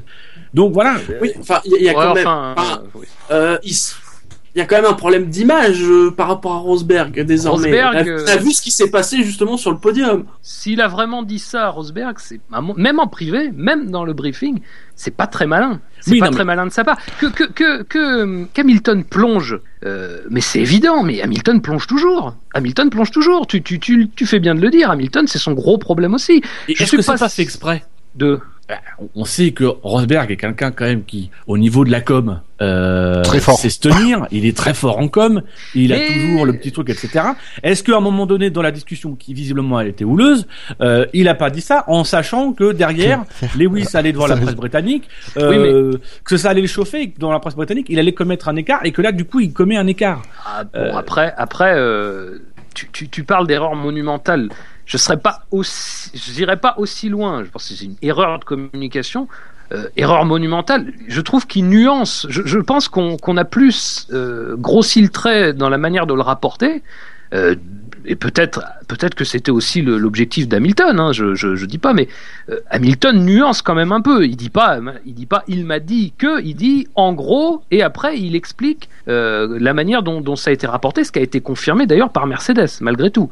Euh, c'est Toto Wolff qui est intervenu après pour dire que voilà le, le sens, enfin l'interprétation Ouais, qu'il fallait donner. ça après, on peut aussi l'interpréter comme du damage control. Hein. Oui, non, non, mais tout à fait. Non, mais c'est ça, je veux dire. Moi, je pense qu'il y a, il y a, il y a- Rosberg gère extrêmement bien sa communication vers l'extérieur. Mais là, vers l'intérieur, quand Hamilton sort de la voiture, quand Hamilton va en interview, c'est à chaud, il n'est pas particulièrement véhément. Il- Non. C'est la course. Non, Il mais justement, tu, tu sens gueule, qu'il se retient. normal, mais, Tu sens que justement dans les premières déclarations euh, qu'il a fait à la presse euh, à chaud, tu sens qu'il se retient, que Ah, qu'il est quand pas. même gêné. Tu sens qu'il est pas à l'aise dans l'exercice. hein. C'est ça qui est... et j'ai l'impression et je me demande si justement le le après le débrief il est retourné voir la presse. Est-ce que justement la, la fin ce serait vraiment fin de, la part de Rosberg si c'était vraiment calculé de sa- sachant justement qu'il y a encore les journalistes justement qui attendaient de ça de profiter du débrief pour lancer le truc pour justement que ce soit le truc qui fasse si Lewis s'est retenu mais il, il savait que ça allait faire euh, pousser Lewis à commettre la faute de com. Ce serait fort. Sincèrement, sin- sincèrement, je. Bon, ça serait fort, mais je pense pas que ça soit. Je Ça- pense non, pas que ça soit sincèrement- passé comme ça. Moi, sincèrement, moi, je, je, je pense pas que ce soit euh, intentionnel à la part de Rosberg. Il y a juste un point Non. sur lequel je, je, veux, je veux être clair, c'est que je, je pense pas que ça va porter plus atteinte à Lewis Hamilton qu'à Nico Rosberg. Mais le fait, c'est que juste après la course, c'est Nico Rosberg qui se fait huer et c'est Nico Rosberg qui fait débat. Là, force est de constater que aujourd'hui, Lewis Hamilton, avec sa communication, a entre guillemets euh, marqué un but contre son camp. Et les deux se retrouvent ex aequo, les deux se retrouvent euh, bah, un entre guillemets détesté par les fans d'Hamilton euh, et l'autre dont la communication a quand même laissé pas mal perplexe jusque chez les journalistes britanniques euh, et dont on commence à se dire enfin quand t'as Lewis Hamilton qui fait sa déclaration juste après la course ah bah non moi je suis pas je suis pas déçu pour moi mais je suis déçu pour l'équipe etc il est éminemment politique parce que il sait que là il entend profiter de l'accrochage du premier tour pour derrière euh, euh, bah, grosso modo, acquérir l'équipe à sa cause en disant, vous voyez, moi j'ai été propre, c'est lui qui fout la course en l'air. Si vous perdez, c'est de sa faute. En oubliant que euh, s'ils perdent la course euh, à, à- à- en Hongrie, même si la course était beaucoup moins jouée en Hongrie, c'est peut-être aussi un petit peu de sa faute. Euh, mais voilà, on a ce message-là, et juste derrière, il fait ça qui fout l'équipe dans une merde de communication parce qu'il faut bien se comprendre, c'est que euh, aujourd'hui tout le monde dit oui, euh, euh, la com de, de, de, de Mercedes a essayé de, de ils ont ils ont essayé d'étouffer le truc pour pour arrondir les angles. Le problème c'est que les deux perdent dans dans, dans chaque camp. C'est-à-dire soit Mercedes euh, donne euh, donne raison à Lewis en disant oui effectivement il dit ça et donc là du coup il s'ouvre à une ouverture d'un d'un comment s'appelle? D'une procédure par la FIA, de potentielle pénalité pour Rosberg au prochain Grand Prix. Donc on n'en a pas fini de l'histoire. Soit derrière ils expliquent que euh, Hamilton euh, s'est mal expliqué ce qu'ils ont fait et du coup Hamilton se retrouve dans une situation où on a l'impression qu'il a essayé de, il a essayé de tirer sur l'ambulance, de, de, de jouer euh, le coup Vislar. Le problème, c'est qu'il l'a joué beaucoup moins fin que ce que ne le joue depuis le début de saison Rosberg. Et, et c'est tout le problème. Et quand je dis qu'Hamilton, pour moi, n'a pas les qualités euh, spécifiques qu'a Rosberg, c'est que on sent bien depuis le début de saison que quand il s'agit de mettre des pics et d'être un petit peu politique et d'être un petit peu de jouer, de jouer la, de jouer la guerre psychologique, il est mauvais il est incroyablement mauvais. On se rappelle en Grande-Bretagne, alors c'est même pas face à Rosberg, c'est quand on lui demande euh, à lui, à Button, si euh, qui, qui a le plus de pression, et que Button dit bah euh, c'est Lewis, et que t'as Hamilton qui se tourne en disant bah non c'est toi, ben, il est mauvais. Il aurait dû le prendre avec humour. Un Rosberg l'aurait pris avec humour face à un autre pilote allemand. Donc je, pense qu'effectivement, ce qui va manquer peut-être à Lewis Hamilton dans cette course au titre, c'est cette part de vice et c'est euh, cette part aussi de sens politique. Il l'a, mais il l'a mal. Euh, là, il, il avait pas à surfer sur le truc. Il avait juste à, la- à laisser la cocotte minute euh, faire son boulot. Euh, le public avait déjà décidé de huer Rosberg. Il avait rien à dire derrière. Juste, Faire, faire la blanche colombe et il a pas fait la blanche colombe. Ouais, mais- Il a essayé de de grappiller un peu plus. Sauf qu'en voulant grappiller un peu plus, tu te brûles les ailes. Et je pense que là, il s'est un peu brûlé les ailes. L'erreur, Un peu Justement. comme à Monaco. Justement, sur le chat, il y a Bertol qui demande Rosberg, que peut-il faire face à sa bon, future bon, mauvaise image Parce que quand même, auprès d'un très large public, faut quand même le dire, c'est Rosberg qui passe pour le méchant dans l'histoire. Mais je pense a, justement, il faut qu'il ne fasse rien. Toute tentative risque de. Mais oui, mais, mais c'est pour ça que d'empirer la chose. J'ai tendance, je, suis- je suis d'accord avec ça, j'ai tendance à penser que l'erreur originelle, c'est de dire dans, pendant le débriefing que, que, que même si t'as pas cherché le contact, tu n'as rien fait pour l'éviter. C'est parce que, très sincèrement, euh, l'image de Rosberg en- est, est déjà un peu écornée. Là, il passe pour, Là, il passe elle est pour bien. un animal de sang-froid. Il passe pour quelqu'un qui, qui sans, Ouais. sans avoir cherché le contact, sans avoir provoqué euh, l'accrochage, eh ben, a quand même contribué à ce qui se produise. C'est comme ça. Et, et moi, et, et juste pour terminer, je, je pense que il, il a, sans le vouloir, alors s'il l'a voulu, c'est exceptionnellement fort. Mais c'est vrai que lui a re-signé, bon d'accord, mais euh, il a quand même mis dans l'embarras tout le monde dans cette affaire. Mm. Parce que, mi- mine de rien, là, il vient de dire, s'il a dit ça pendant le débriefing, ça veut dire que, en gros, il reconnaît malgré tout qu'il a, bah, il reconnaît malgré tout Non, que mais- il a un non. petit peu mis de côté l'équipe. Alors même si on sait que l'équipe finit par être de côté dans, dans un duel entre pilotes d'une même équipe, c'est malgré tout le dire en face des responsables. Et deux, il se prive aussi du bénéfice, enfin il se prive du doute qu'il aurait pu laisser à Hamilton dans la manière de d'appréhender l'accrochage. Parce que là, il pose clairement le fait que si l'accrochage a eu lieu, c'est parce que lui a choisi de pas ralentir. Moi, moi, il y a juste un truc sur lequel je suis pas du tout d'accord avec toi, c'est que c'est pas lui qui met l'équipe dans l'embarras. C'est, c'est, c'est comme si à un moment donné, tu reprochais lors de la Coupe du Monde 2010 à Nicolas Anelka d'avoir mis l'équipe dans l'embarras parce qu'il avait traité euh, le sélectionneur de, de sale fils de pute. Celui qui met l'équipe dans l'embarras là, c'est celui qui sort le, le truc du vestiaire.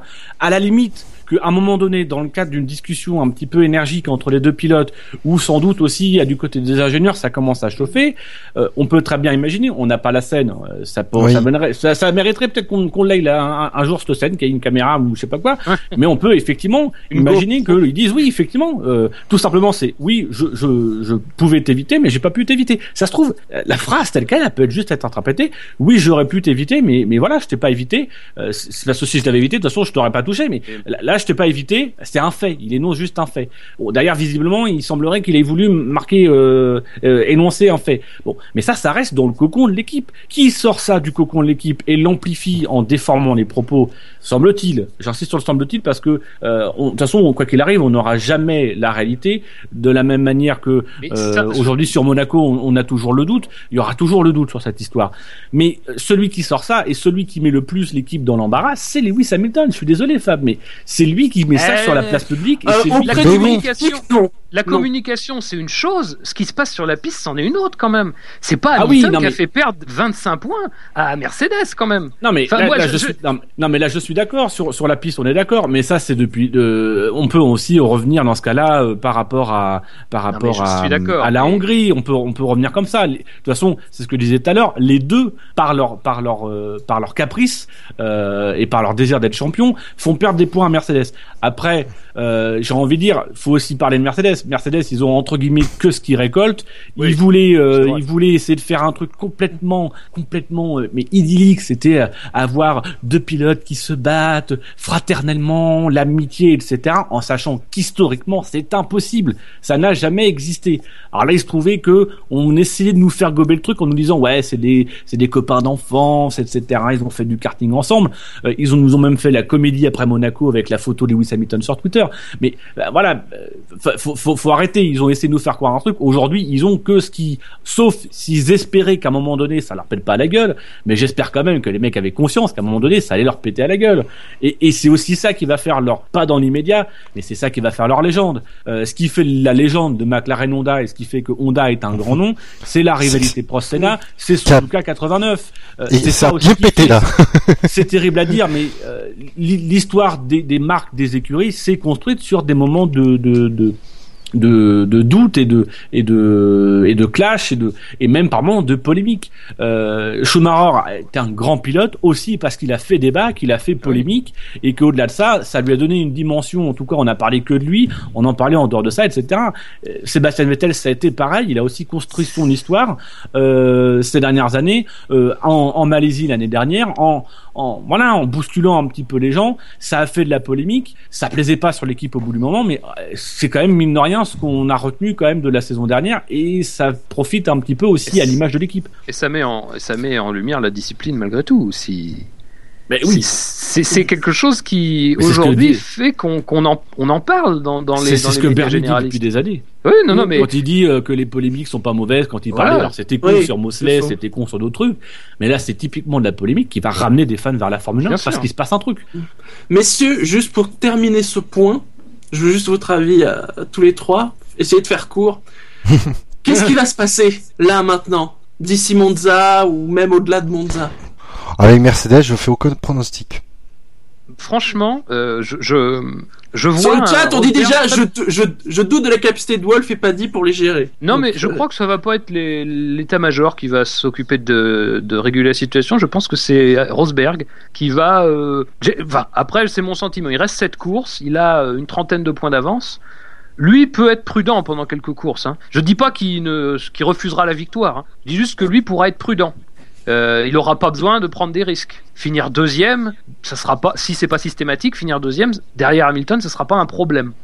Je le vois comme ça. Et à la fin de la saison, bon, bah, il prendra peut-être un peu plus de risques. Je sais pas. Je le vois comme ça. Après, Mais moi, je suis assez d'accord parce que euh, le point de rupture du début de saison de, de, de, de Lewis Hamilton, c'est Monaco. Il y a un avant et un après Monaco. Avant, il met une pile à Rosberg et depuis Monaco, il fait un petit peu tout de travers. Euh, il fait des erreurs en qualification. Là, on espérait que ça revienne avec les qualifications. Et même si euh, on a vu en Q3 que euh, il a commis quelques quelques erreurs. Bon, les conditions étaient piégées, mais il a commis quelques erreurs et il n'a pas réussi à battre Rosberg. Mais quand même, euh, il était quand même resté sur une, sur une série euh, euh, pas digne, en tout cas, de la voiture qu'il avait. Certes, en course, il Non. sauvait les meubles, mais en qualification, il faisait des bêtises. Euh, il a été un peu agressif avec des pilotes. Il a semblé s'impatienter un tout petit peu. Donc, on, on a quand même senti qu'il y avait la sérénité du début de saison euh, était partie. Et je suis pas convaincu que la, la sérénité revienne, Euh, parce que je pense que surtout il y a un côté, c'est que je pense que Rosberg, il est prêt à assumer le rôle du méchant. Oui. Euh, si moment méchants- qu'il a son titre, Je, je pense même que à la limite d'être sifflé, d'être, euh, ça va le galvaniser. Un peu à l'image d'un Vettel l'année dernière qui était sifflé, bah c'est pas grave, il revenait le week-end d'après, il se faisait un plaisir de montrer que bah Ah, il que dit, dans moi, clou. gagne. ouais. Et je pense Enfin, que ça, ça ça, peut euh, galvaniser. Euh, là où on a un Lewis Hamilton qui euh, va peut-être euh, soit vouloir en faire trop, soit au contraire vouloir peut-être euh, bah, de, peur justement d'en faire trop et d'aller au clash et d'être le, le responsable du prochain clash, peut-être moins en faire. Donc du coup, euh, voilà, je suis, je suis assez d'accord avec ça. Je pense qu'aujourd'hui, Rosberg il a fait un pas. Sauf défaillance technique, depuis le début de saison, il, il- il tient derrière Hamilton, il tient même devant Hamilton.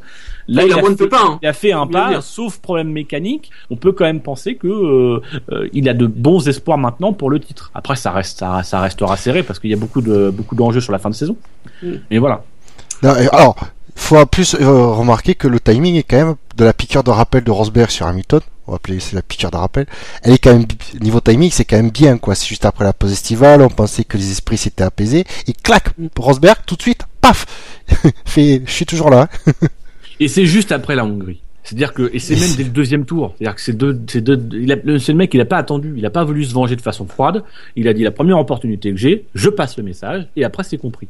Donc c'est vraiment un mec qui entre guillemets se projette. C'est- Il, était parti pour se dire, bah on se fout dehors, on, on sera dehors, on sera dehors. Bah c'est pas grave, euh, on repartira derrière. Il était prêt, à- je pense qu'il était prêt à assumer de pas finir la course euh, ce week-end Oui. parce qu'il voulait faire passer un message, il voulait le faire passer tout de suite.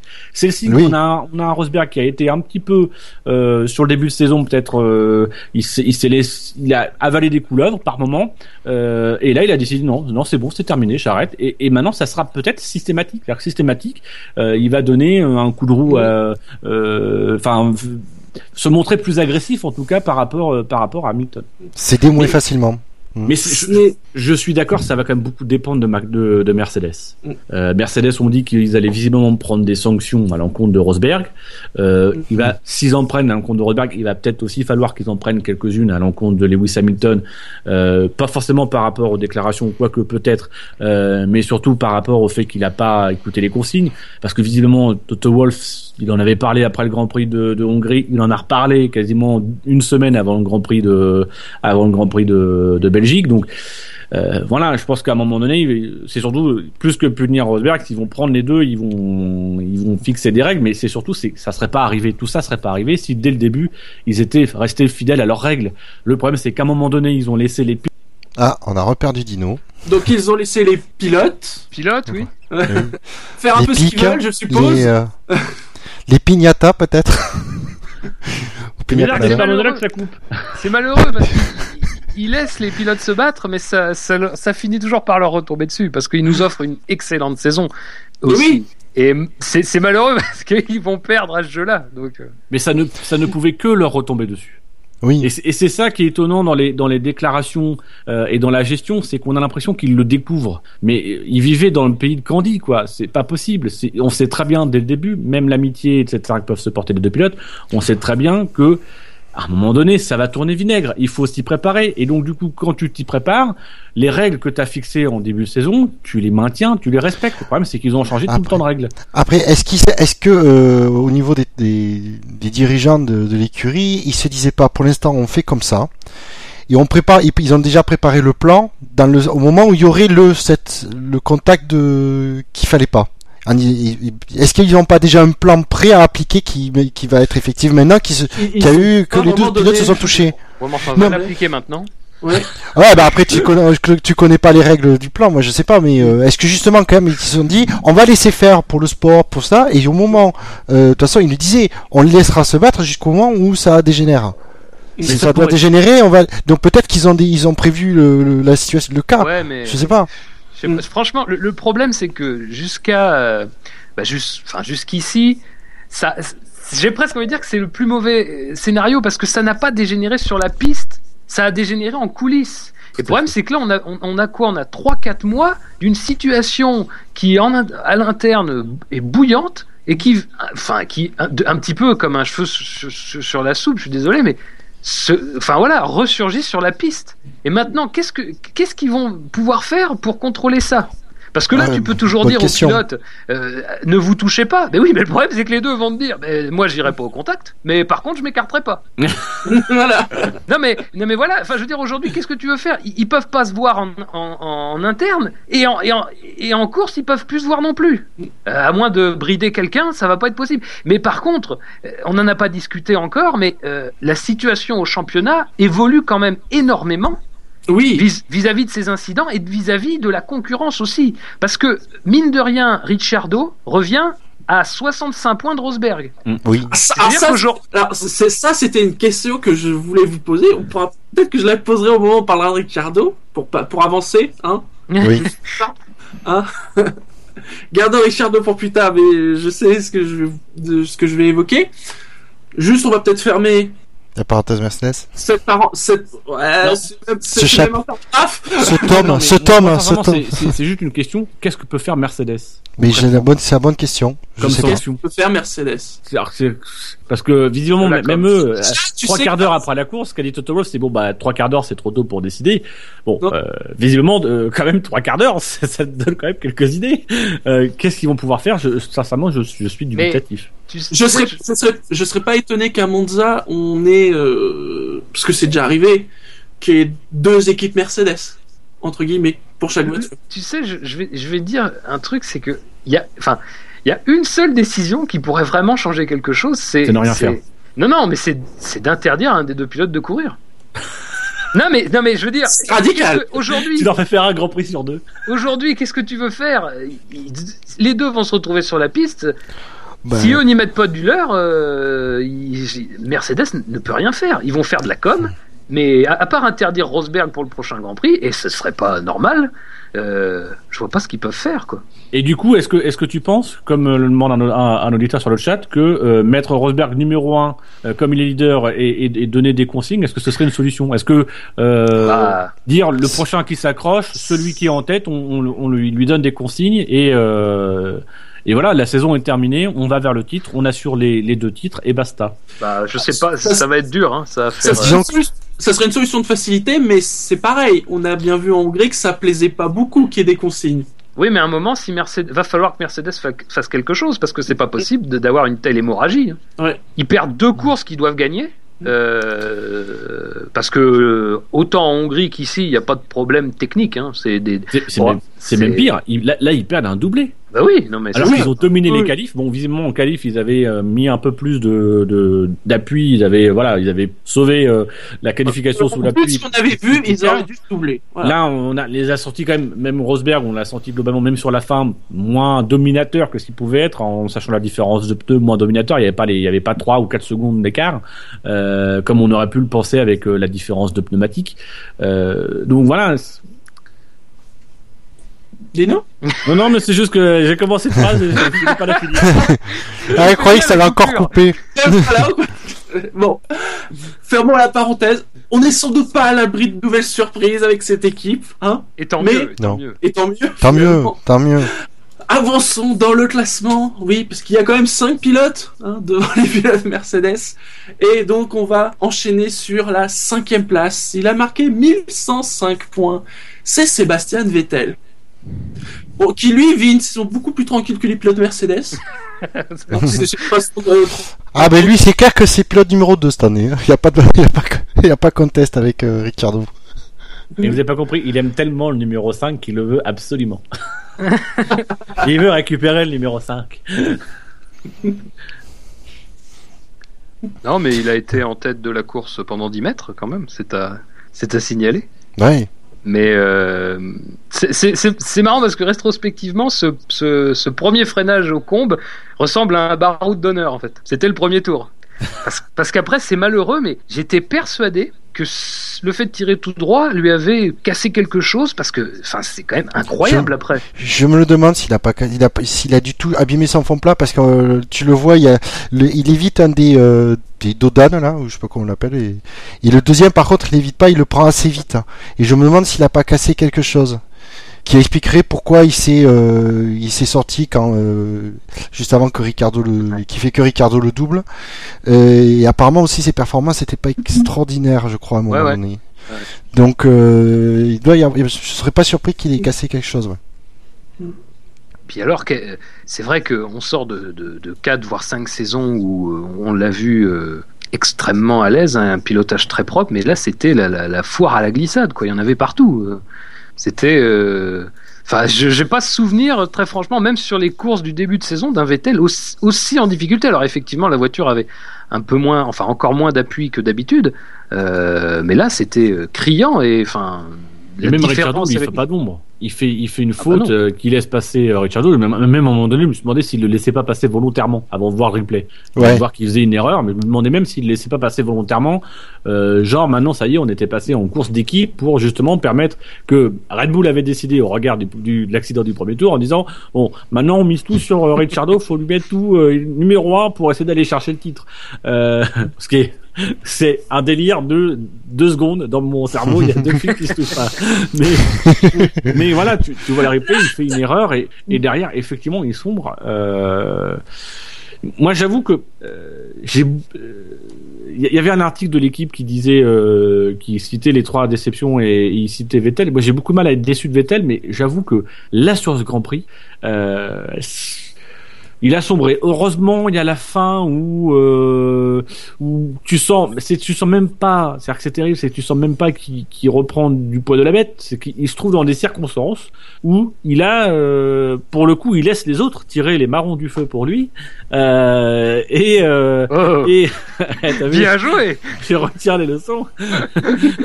et, et donc du coup, il, il profite plus des, des, des de, de, de la brouille entre guillemets entre Magnussen et Alonso pour pour passer devant. Il est voilà. il- c'est très c'est très difficile sur cette course. Je suis, je suis limite déçu parce que euh, parce que j'espérais quand même qu'il ait repris un peu de poil de la bête, que il ait commencé à prendre l'ascendant. Et puis on le sentait quand même depuis le début du week-end qu'il avait cette capacité à prendre l'ascendant. Et finalement, bah il y a que la pluie euh, qui lui a permis de, de montrer sa vista et de se montrer à l'aise. Et, et, et c'est vrai que je me, je me demande sincèrement s'il n'a pas eu un problème ou si à un moment donné il n'y a pas quelque chose qui moralement a cassé. Je, je pense qu'il y a peut-être quelque chose qui moralement fait que ça sur cette saison qu'il y a quelque chose moralement qui casse. Est-ce qu'après, il a pas plus de mal à s'adapter aux nouvelles voitures ou... C'est quand même étonnant qu'il qu'il y ait un tel écart, j'ai envie de dire. Ouais, On dit ça, mais ça devait être le cas l'année dernière. Enfin, l'année dernière, tout le monde disait la Formule 1 2014, elle va être taillée pour lui. Va falloir économiser, va falloir. Alors c'est peut-être, c'est peut-être ça le problème. C'est peut-être finalement que euh, il a pas, il, il a pas, il devait pas économiser et surtout avec la voiture dont il a hérité en début de saison, euh, il pouvait pas économiser, donc il a essayé peut-être de mettre trop d'énergie, etc. Ou est-ce que, est-ce que ça l'a cassé ce qui, ce qui est étonnant, moi, ce qui m'étonne beaucoup, c'est que, euh, je- en toute honnêteté, malgré tout le respect que j'ai pour Ricciardo, j'ai quand même du mal à me dire que Ricciardo est en train de mettre une pile à Vettel. J'ai du mal à, l'accepter. Euh, et mais c'est le cas. Euh, donc je, je- cherche une raison irrationnelle. Mais en même temps, j'ai du mal aussi à me dire que le mec qui l'année dernière nous, dînait- nous, nous disait, je crois au Grand Prix d'Inde, euh, avertissait son équipe en leur disant euh, savourez parce que on sait jamais ce qui va arriver demain. J'ai du mal à, à me dire que ce mec cette année est en train de baisser les bras. C'est-à-dire que je suis Non. vraiment face à Vettel. Je je suis pas déçu de Vettel, mais euh, j'ai beaucoup de mal à, à cerner quel est le problème en fait parce que la voiture elle est là. Euh, euh, alors c'est effectivement peut-être la voiture qui lui convient pas, mais dans, dans ce cas-là, il sera plus jamais champion du monde parce qu'il a profité de la période et, et maintenant il va vraiment lui falloir une voiture juste pour lui. C'est pire que Raikkonen. Enfin voilà, je je, je suis, euh, je suis en fait j'attends 2015 pour savoir s'il y a quelque chose qui qui, qui change en Ouais. 2015. Parce Ouais. que là sur sur 2014, je, je tire pas un trait sportivement. Je pense qu'il va il va peut-être faire des trucs, mais mais je voilà, je, je n'arrive pas. à- pour- C'est un mystère. C'est c'est vraiment un mystère. Ah mais je suis comme toi, moi je je sais pas pour Vettel c'est ah par contre pour 2015 c'est peut-être pas une bonne nouvelle du coup il aura plus euh, Guillaume Roquelin euh, qui lui se murmurera à l'oreille hein, Ah oui, j'ai J'ai vu appris ça. ça. oui. Mm. puisqu'il est amené à évoluer euh, dans un poste de senior au sein de, de Red Bull Mm. mais suite au, au- départ ouais, euh, au départ pseudo départ de Newey euh, il y a restructuration et Ouais, parce que Donc, Newey va euh, pas être remplacé, donc du coup, je pense qu'il y a une re- restructuration des services et que du coup, il y a des postes qui vont être créés, des postes qui vont être réaménagés, etc. Voilà. Mm. Et donc Guillaume Roquelin, euh, c'est dommage, hein, c'était sympa de l'entendre. Ah, ce qu'il disait de Sébastien. De... Après, c'est peut-être aussi de la part de, de Red Bull un, un choix. euh, il, il, a, il a écrit une page de son histoire avec. euh, ça me fait penser un petit peu à Tony Stewart euh, avec. euh, avec Oui, comment il s'appelle Euh, Zibadelli. Voilà, Greg, Greg, Greg Zibadelli, euh, qui était son, son, son ingénieur de piste. Et à un moment donné, il a fallu changer parce qu'ils avaient écrit une partie de leur histoire ensemble, et puis les deux avaient envie de faire autre chose. Et peut-être que aussi, le, entre guillemets, le moyen de faire le deuil de ces quatre titres de champion du monde et de cette saison, euh, pour le moment, pff, voilà, je trouve pas de mot euh, français pour. pff, Voilà. Euh, donc c'est peut-être justement c'est de, de, de l'amener à ouvrir un nouveau chapitre avec une nouvelle équipe, avec Peut-être. une nouvelle, euh, voilà, ne, ne pas le faire changer d'équipe, euh, voilà, ou alors, alors envoyer chez Toro Rosso. Euh, et- Euh, alors je crois qu'il y a- je crois qu'il y a Jacques qui signe. S'il peut Mais, monter chez euh, Red Bull. Mais voilà, essa- essayer de, de poser euh, les graines d'une nouvelle collaboration et, et voilà, je pense que c'est aussi, c'est, moi je crois beaucoup Ah ouais. aux théories de cycle dans tout, dans tout. Oui, oui, Je oui. pense qu'effectivement, peut-être que le cycle Rocklin-Vettel est arrivé au bout et que aujourd'hui, il faut peut-être quelqu'un aussi qui soit moins euh, moins cajoleur aussi avec Vettel. Il y a peut-être besoin de quelqu'un qui lui rentre peut-être un petit peu plus devant, euh, dedans, qui le remotive. Peut-être aussi que ce qui, comme comme Horner parle de fatigue à propos de Vettel, peut-être aussi qu'il y a cette fatigue et peut-être aussi qu'il y a la fatigue du côté de Rocklin. Euh, peut-être aussi que Rocklin, euh, qui a vécu toutes ces années, n'arrive peut-être pas à motiver ou n'a pas le, n'a pas le, le, le truc pour motiver. Alors que si tu mets un, un nouveau, euh, bah, il va entre guillemets s'en foutre que Vettel soit fatigué. Il, il va essayer d'écrire un truc avec lui, il va, il va le booster, il va le tirer vers le haut, et ça peut être positif. On va passer à la quatrième place. Il a marqué 1336 points. C'est un pilote Ferrari. C'est Fernando Alonso. Et ben voilà. On passe à la troisième place. Pensez à recharger les batteries, les mecs, quand même, ça fait pas sérieux. C'est les batteries qui étaient pas rechargées au début. je crois, c'est, enfin, je, je, je crois que c'est des batteries extérieures qui servent à, à allumer la, la voiture, si j'ai bien compris. Je... Ouais, j'ai- l'impression que j'ai l'impression ouais, qu'il y avait une deuxième batterie parce que la, la première euh, était plus suffisamment chargée et qu'ils ont mis la deuxième en urgence pour démarrer la gars. voiture. Vous avez trouvé les clés, non Fernando, t'as les clés ou pas Putain. Parce que nous, Il est où le coupe-circuit Il est où le coupe-circuit ça faisait combien de temps qu'on n'avait pas vu un truc pareil quand même quoi Oh là, ça fait un petit moment. C'est dingue quoi. Non, Après, bon, en, euh, dehors, en dehors de ce départ, Alonso fait pas grand chose non plus derrière. Ouais, c'est, ouais, c'est vrai que c'est pas sa meilleure course. Il y a beaucoup de monde on dit ça en fait ce soir. Bah, je pense que pour la suite ça doit changer. Mais c'est vrai que Non, globalement, non, non. façon, même sur cette course, globalement, il y a personne vraiment qui sort du lot. C'est-à-dire que t'as des, as eu des moments forts, des moments intéressants, mais globalement, ça a aussi une- été une course qui s'est pas mal jouée à la stratégie, avec des stratégies décalées, etc., qui était assez intéressante de ce point de vue-là. Mais en dehors de la bataille euh, à 4 de la fin, euh, c'est vrai qu'il n'y a pas forcément de pilote qui sort du lot. Je pense que je pense qu'Alonso a fait une course honorable, qu'il a fait une, une très bonne course, mais que euh, voilà que, que là sur le coup, ça, ça le euh, la pénalité le, le place dans des dans des dans des circonstances où il peut pas forcément tirer un grand avantage, où il peut pas forcément se mettre en valeur. Et même sur la fin, il se met pas en valeur parce que il, se fait foutre dehors par un par un petit gamin et voilà. Surtout que le, le- vraiment là, le moteur Ferrari a été, euh, c'est- enfin, c'était criant, vraiment. Ah ouais, c'est- difficulté là, parce que Mhm. même le Renault était euh, potable. Ah, c'est vrai qu'il a fait un beau dépassement sur euh, sur Luc à l'extérieur. euh, je crois que c'est dans Pou. Non, on précise sur Perez. Jackie sur il Perez demande, Jackie il demande il- il- s'il a fait un beau dépassement extérieur sur Hulk et Nico Fan 1 répond sur Perez. Je l'ai même pas vu ce En tout cas, dépassement. c'était une Force India, on est d'accord. C'est j'ai halluciné. C'est les c'est les 20 secondes où j'ai pas regardé la où j'ai pas regardé la télé pendant le Grand Prix, j'ai raté le déplacement. J'étais vert. Et dans ce cas, on va passer au podium. Et à la troisième place, il a marqué 1786 points. C'est Kimi Raikkonen. Je veux dire, enfin Enfin Ah, Qu'est-ce qui lui est arrivé? Alors je sais pas ce qu'il a bouffé à la parade. mais, euh, Mais il a bu. C'est ce qu'on expliquait. Bon, c'est dommage, parade, hein. on, on espérait un podium, mais bon, Bottas était plus rapide, ça. Peut-être que dans la Quatrième. parade, dans, dans la voiture, il s'est dit ah c'est comme ça que tu négocies le rouge. Je vais essayer avec ma Ferrari. non c'est c'est c'est. Bah ça fait plaisir. C'est la première fois qu'il bat Alonso en course cette saison. Parfois qu'il fait un top 5 aussi. Faut qu'Alonso ait une oui. pénalité quand même. hein, je veux pas troller. C'est vrai. Mais sincèrement, je suis pas sûr que la pénalité change beaucoup à l'ordre des positions. Bah, je sais pas. Je sais. Parce que parce que quand même t'as Raikkonen mais- qui tente euh, qui tente le qui rentre un, un peu plus tôt, qui tente un undercut et j'ai pas l'impression qu'il y ait vraiment euh, alors j'ai pas les j'ai pas les écarts précis, mais je- Ah, j'ai pas ah, la conviction course, que Alonso serait ressorti devant. En fin de course, il y a 25 secondes. Oui, non, mais c'est les 25 secondes, pas de s'expliquer par autre chose, mais c'est vrai qu'en En en- sur le premier relais, quand Alonso effectue sa pénalité, je suis pas sûr que les 5 secondes qu'il perd dans la pénalité, même s'il en perd, euh, je crois, un tout petit peu plus d'ailleurs, parce que tu perds 5 secondes, t'es 5 secondes à l'arrêt, mais euh, la- comment dire, la- l'approche de l'arrêt au stand est complètement modifiée. D'ailleurs, ça m'étonnerait pas que les équipes fassent des simulations euh, d'arrêt au stand en comptant ces 5 euh, secondes de pénalité euh, pour essayer de développer de nouvelles techniques. Mais voilà, c'est, c'est, je, je, sincèrement, je, je, je pense qu'il y avait vraiment match en tout cas entre les Oui, deux. oui, et- oui, non, et, non, mais c'est euh, vrai, c'est vrai.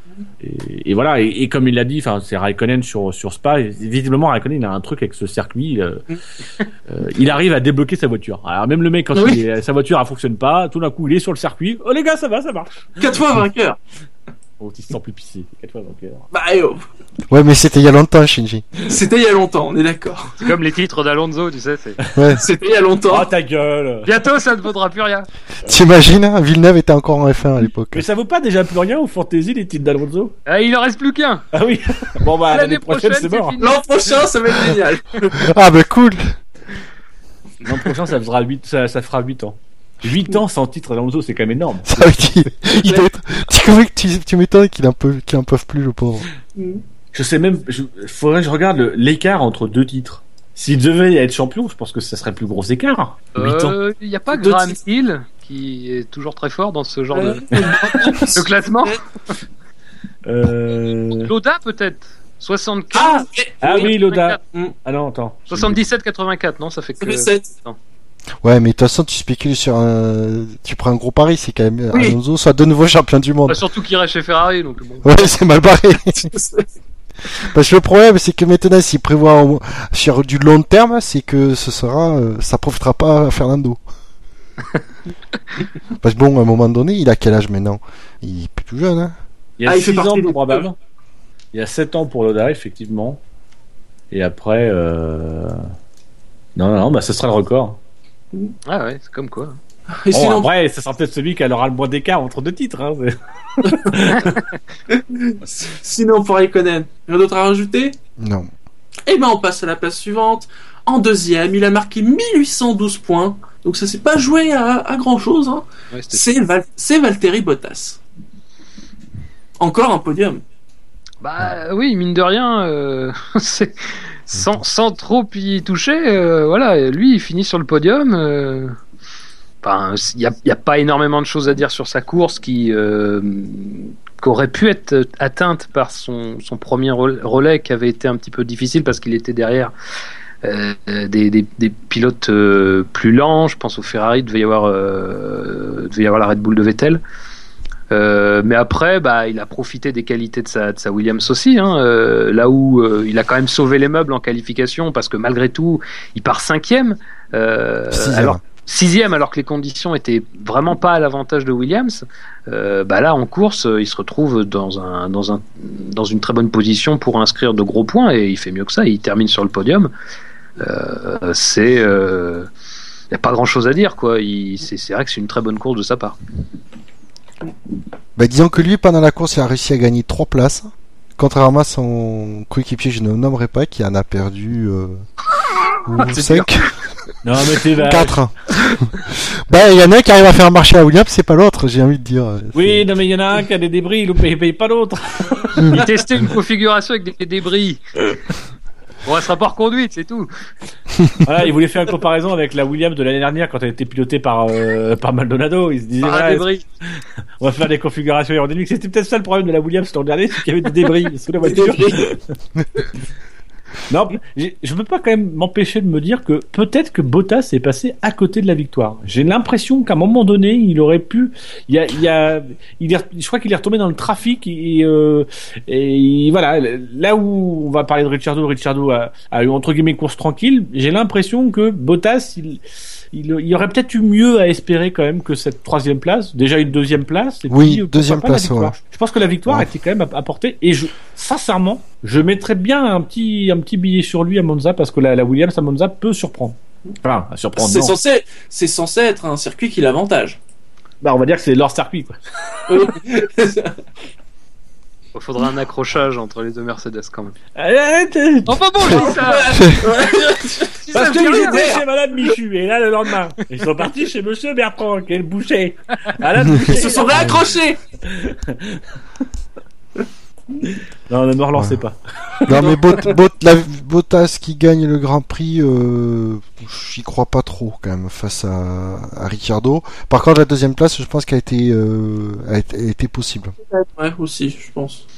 Bon, je, franchement, enfin, Après on sait que les Williams, malheureusement c'est pas des cadors de la stratégie. Hein. Mais en fait, c'est ça, c'est-à-dire que euh, il, il a, y a, pas match sur euh, parce qu'à un moment donné, je crois même les écarts, il y a, il y a 10 secondes entre les deux.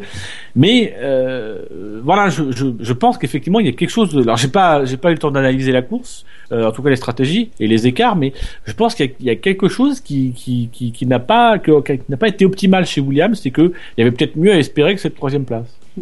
Mais c'est vrai qu'étonnamment, euh, là où on a des Williams qui apparaissent plutôt voraces en gomme euh, depuis le début de saison, ils ont été. euh, je, re- je regarde Bottas, il s'est arrêté au, au 12e tour dans le premier relais, et ensuite a fait un relais jusqu'au 27e, 28e tour. C'est dans la fourchette haute hein, des gens qui ont fait tenir leurs pneus. Oui, effectivement, peut-être qu'en adoptant une stratégie à la Raikkonen, il aurait peut-être pu viser mieux, mais enfin, c'est quand même. Ça me paraît difficile vis-à-vis de des Mercedes et de la et de la Red Bull qui étaient quand même euh, qui étaient quand même au-dessus quoi toute la toute la course mais c'est vrai que peut-être une stratégie plus agressive aurait été J'aime bien euh, comment tu dis les Mercedes. oui c'est vrai La Mercedes, c'est la Mercedes la Red Bull pardon J'ai l'impression qu'en fait dans les top teams, il fait pas bon d'être champion du monde. Bah, euh, même là, je tu- Tu regardes les- Ferrari, ils ont deux champions du monde et deux voitures, elles sont pas brillantes. la Mercedes pilotée par un champion du monde, elle a des soucis. la Red Bull pilotée par un quadruple champion du monde, elle a des soucis.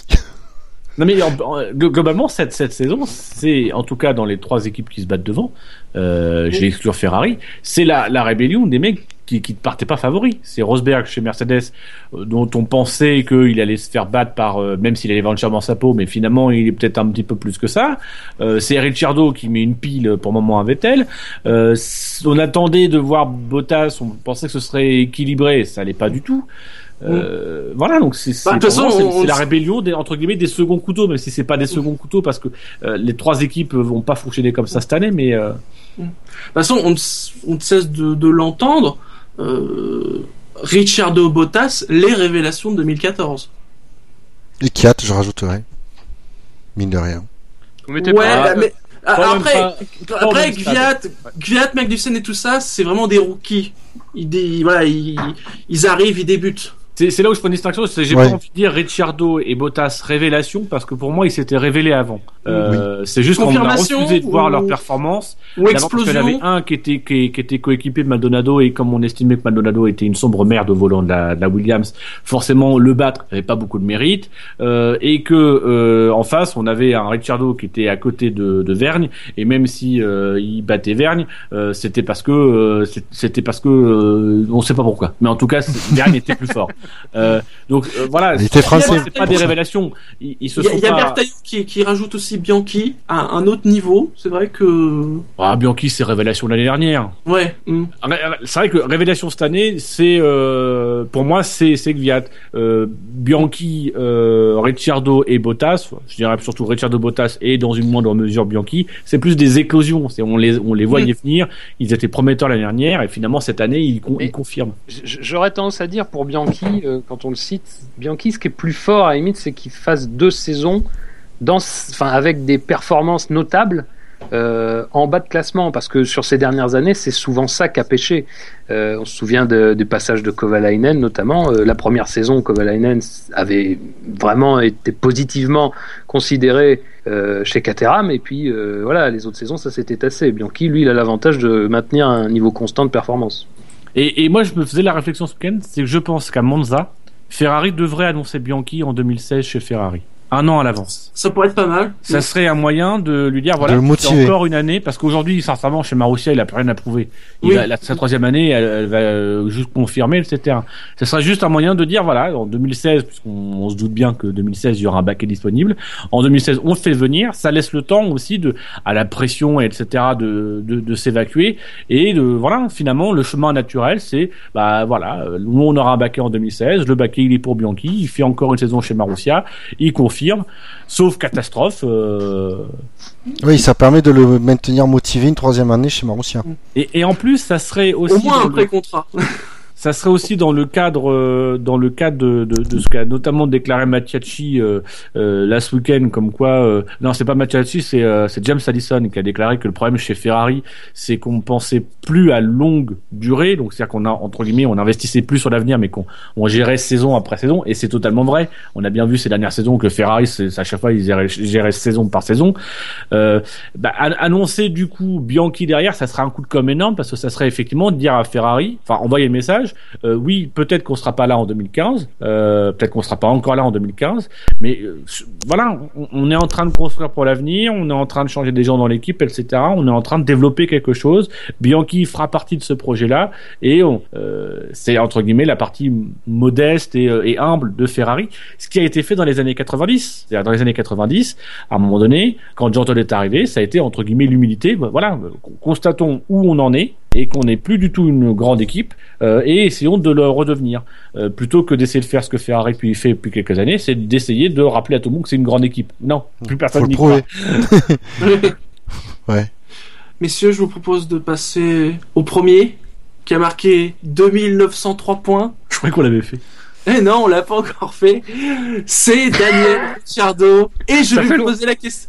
Je, je vais vous poser la question qui m'a turlupiné. Et à vous entendre, je vois que vous aussi, ça vous a traversé l'esprit. Messieurs, est-il fantaisiste? Est-il saugrenu d'imaginer que et s'il se disait cette année c'est pour moi?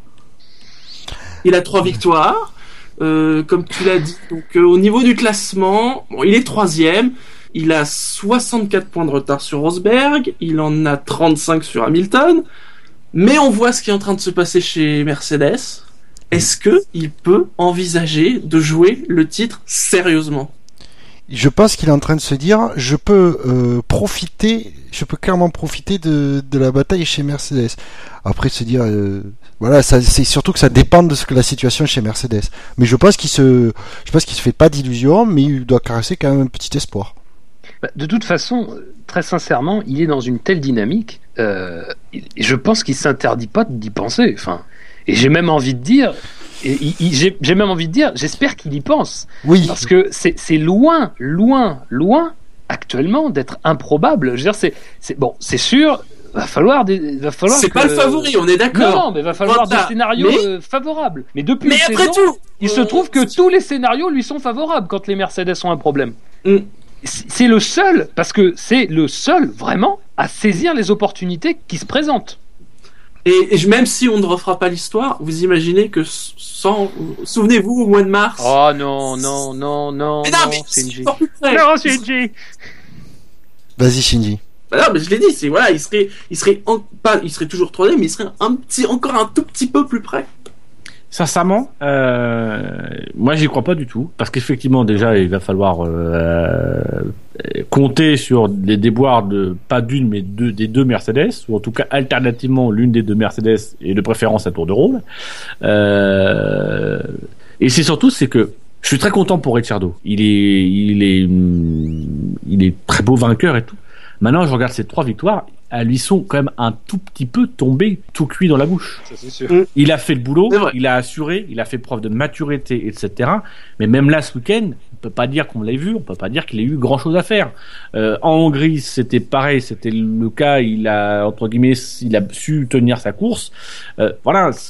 Euh, là, on part quand même. euh, c'est des courses qui fait qui sont très bien et qu'il faut savoir faire. Et je trouve que c'est des courses qu'on a qu'on sous-estime trop souvent.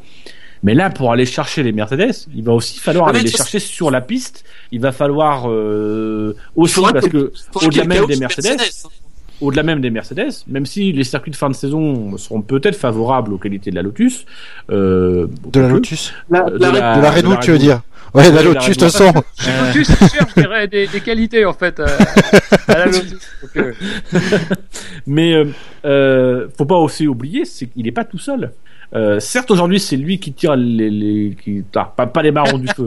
Euh, certes, c'est lui qui aujourd'hui tire, tire les bénéfices de ce qui se passe chez Mercedes, mais il y en a quand même derrière où ça commence à se bousculer. On a vu Ferrari qui était pas trop mauvais, on a vu euh, McLaren qui peut potentiellement peut-être revenir et créer du trouble.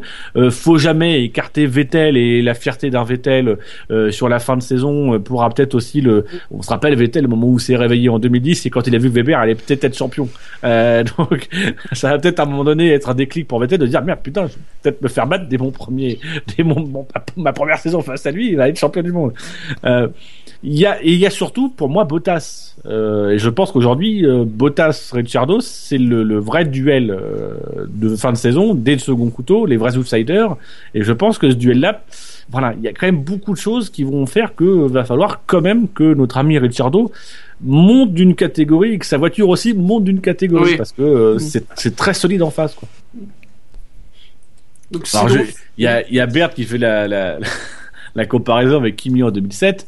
C'est pas du tout pareil. ouais, c'est un peu. Euh, Kimi en 2007, il a euh, quasiment l'une des meilleures, enfin il a, l'une des deux meilleures voitures du plateau et c'est quasiment kiff kiff bourrico avec la McLaren. Si ce Oui. n'est peut-être même pas que Les- la Ferrari les- est un poil meilleur. Les, les gens pensent beaucoup à la McLaren. Revoyez la, les résultats de Raikkonen sur la fin de saison. Parce qu'il fait une série de podiums. euh, Enfin voilà, il vient pas de nulle part. mais non en- en Ça serait 2007, quand même euh, miraculeux que là, euh, Ricciardo arrive à nous faire une fin de saison à la Raikkonen et, à- et pas, pas tirer les marrons du feu. Putain, Nino, arrête euh, à, à- à tirer, Tirer la couverture. à tirer la cou- Ouais, je suis pas Tirer la couverture à Louis. Euh, à tirer avantage, à tirer l'usufruit. Euh... à usufruiter euh, de, de la fin de saison. Tu t'enfonces, tu t'enfonces. Non, très belle utilisation. Si- Sinon, pour revenir à la, à la course, on, euh, Mais j'ai pas le souvenir qu'on l'ait tant vu que ça. Ah, tu parlais de Ricciardo Oui. J'étais en train de chercher de quelle course tu parlais.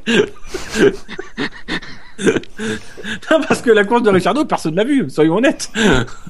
C'est à un moment donné, il profite de l'erreur de, de Vettel, et puis voilà, il est devant. Puis à un moment donné, sur la fin, euh, on espère, et puis finalement non, et voilà. Et puis on découvre, ah, putain, c'est lui qui franchit la ligne d'arrivée en premier. Ah, mince. Et, et même à la fin, c'est-à-dire que, euh, je sais pas si c'est vous, ça vous l'a fait, mais à la fin, euh, on avait la bagarre à 4 là, et à un moment donné, dans le dernier virage, on a Ricciardo qui sort pour passer la ligne, et là je me suis dit, ah oui putain Ricciardo, c'est vrai, j'ai oublié lui. J'avais oublié Ricciardo. Non, non, ils en parlaient quand même, puisqu'il y avait euh, euh, Rosberg qui revenait sur lui euh, Oui. un coup de deux secondes. encore Je suis- une fois, on a les droits au... Ah oui, il va lui manquer euh, un, Un tour. tour. Ouais.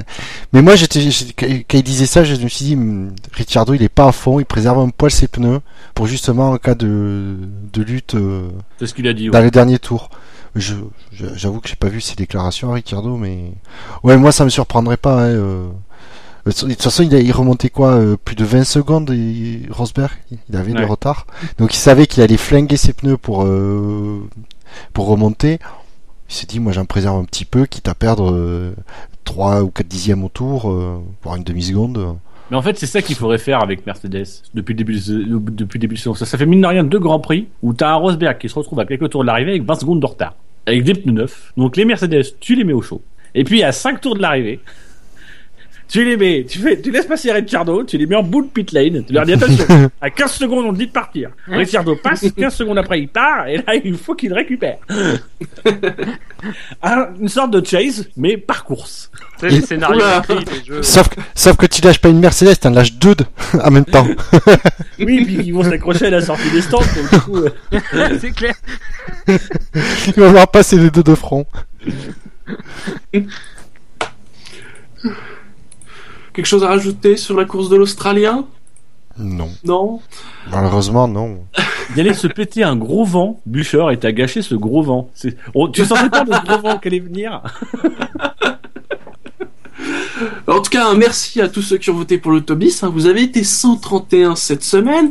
Au niveau de nos notes, eh bien, ce Grand Prix euh, récupère une moyenne de 15,11. hein. globalement, hein, comme on a dit au début, c'est un- c'était bon. C'est vrai que les standings sont très élevés cette saison, mais euh, voilà, euh, un bon Grand Prix, pas exceptionnel, mais intéressant à voir quand même.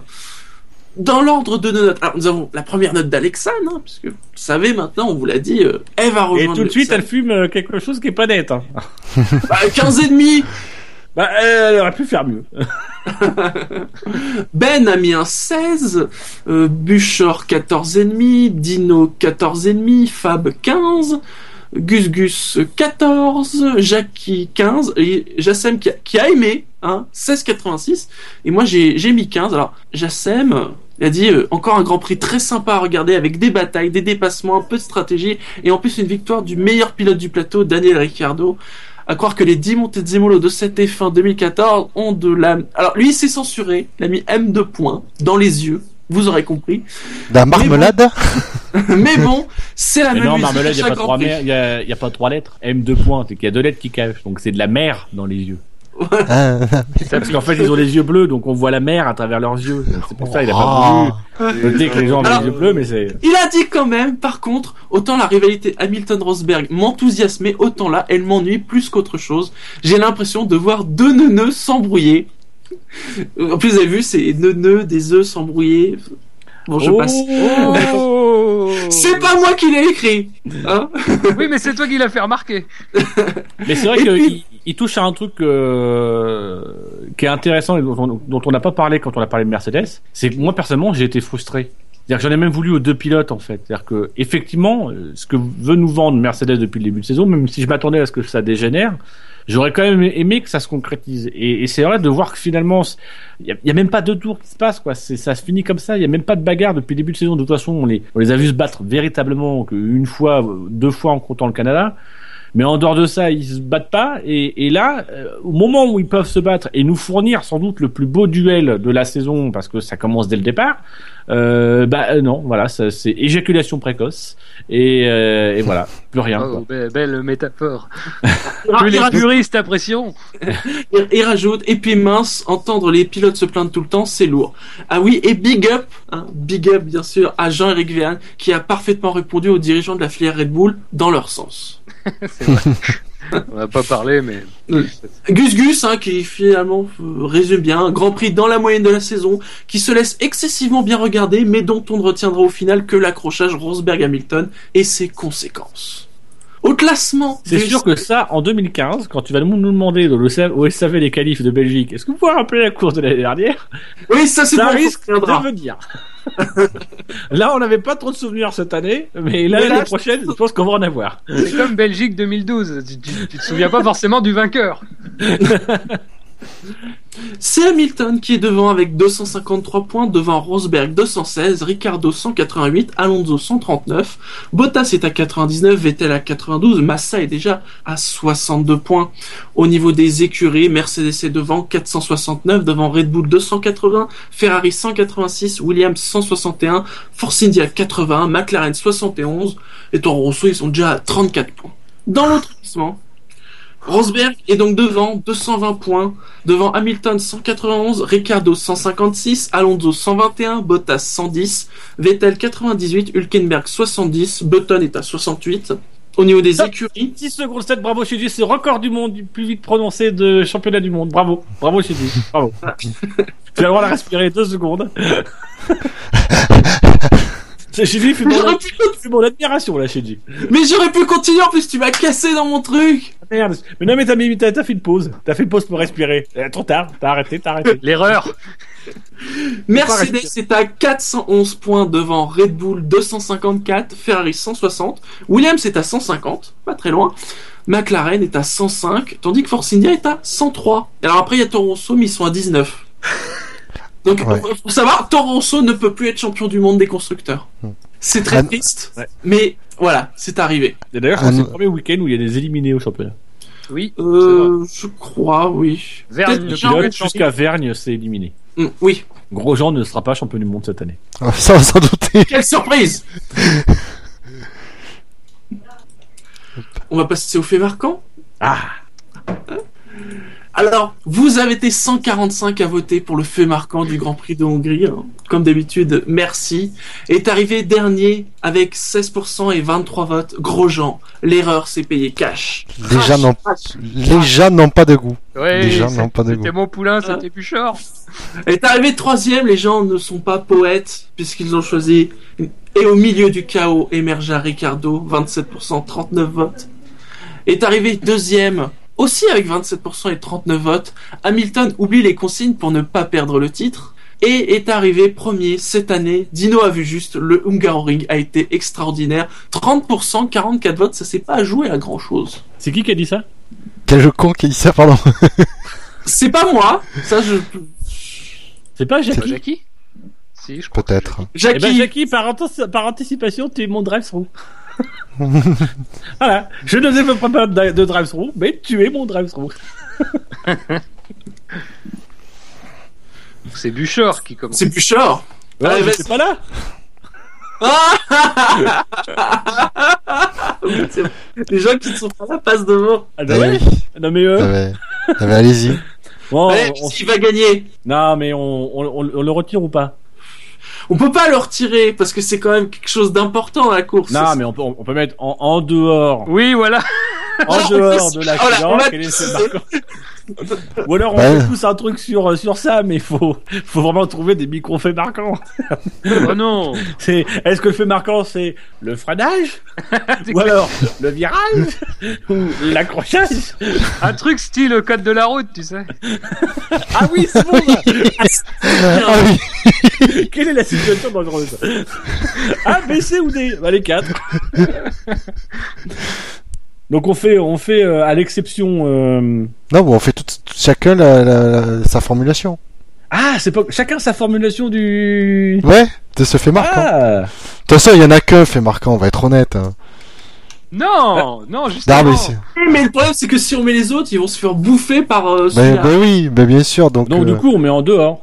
Oui, mais on peut pas ignorer que c'est le fait marquant de la course. Oui, mais tu mets, tu, tu mets. Euh, à quel est le deuxième fait marquant de la course?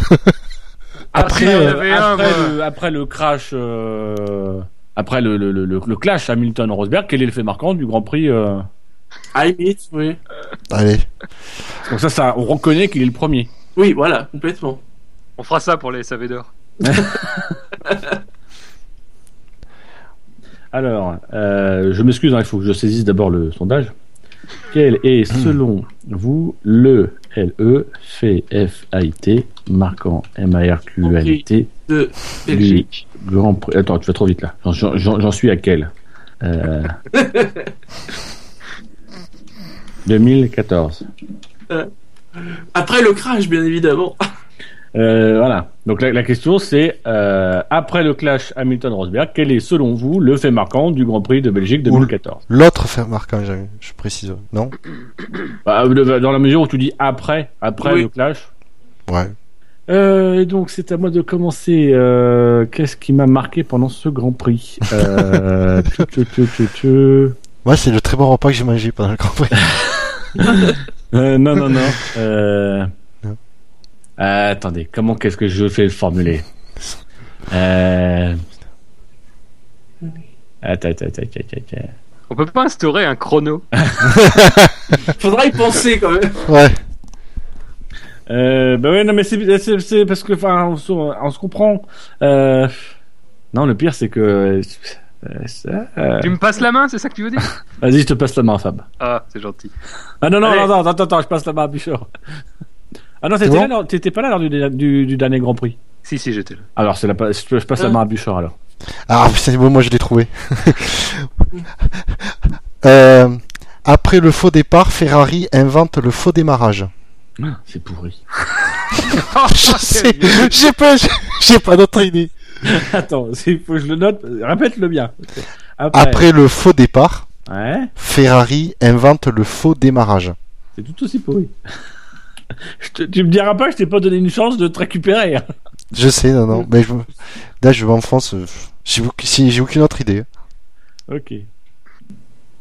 Après, euh, Fab ou Shinji? Non, c'est à moi. Non Tu rigoles Mais si Le- L'avant-dernier, c'était moi. Bah non, on est à égalité. Ah donc oui. c'est ça. Ah, sur le tableau, vois Ordre que alphabétique, troisième. alphabétique, dit, ordre alphabétique. Eh oui. Quand je lis Eh le oui. feedback, je suis troisième. Arrête, Shinji. Arrête, Shinji. T'as choisi de t'appeler. Shinji. Si t'avais pas choisi un pseudo, t'aurais été premier. Mais là, t'as choisi de t'appeler Shinji, t'es dans la merde à chaque fois. Alors, euh, mon, mon fait marquant, l'auteureur. Deux points. Le one shot était en fait un one lap. C'est pire. le one shot était en fait un one lap, c'est ça? Oui. Ah, j'ai bien compris. D'un côté, on attend l'autre, il y a des de fait marquant, donc, euh... C'est-à-dire que je suis pas du tout inspiré en fait pour la... oui, ça, je m'en doutais. C'est pour ça que là, je vais de pire en pire. On va passer par Shinji, ça va être catastrophique, et moi, ce sera honteux. Vas-y, Shinji, à toi. Kimi devant Fernando. Ah, putain, c'était ma C'est pas trop tôt, point d'exclamation. Kimi, putain, pourquoi j'ai écrit Kimo Kimi devant Ça, Fernando. c'est, c'est dangereux de jouer au petit chimiste avec les fanbase. oui. À un moment donné, ça te pète à la figure. Donc Kimi devant Fernando, c'est pas trop tôt. Point d'exclamation. Oui. Et moi, euh, je vais mettre. Tiens, virgule. voilà, du coup. Cette année, virgule. Greenpeace nous a pas fait chier.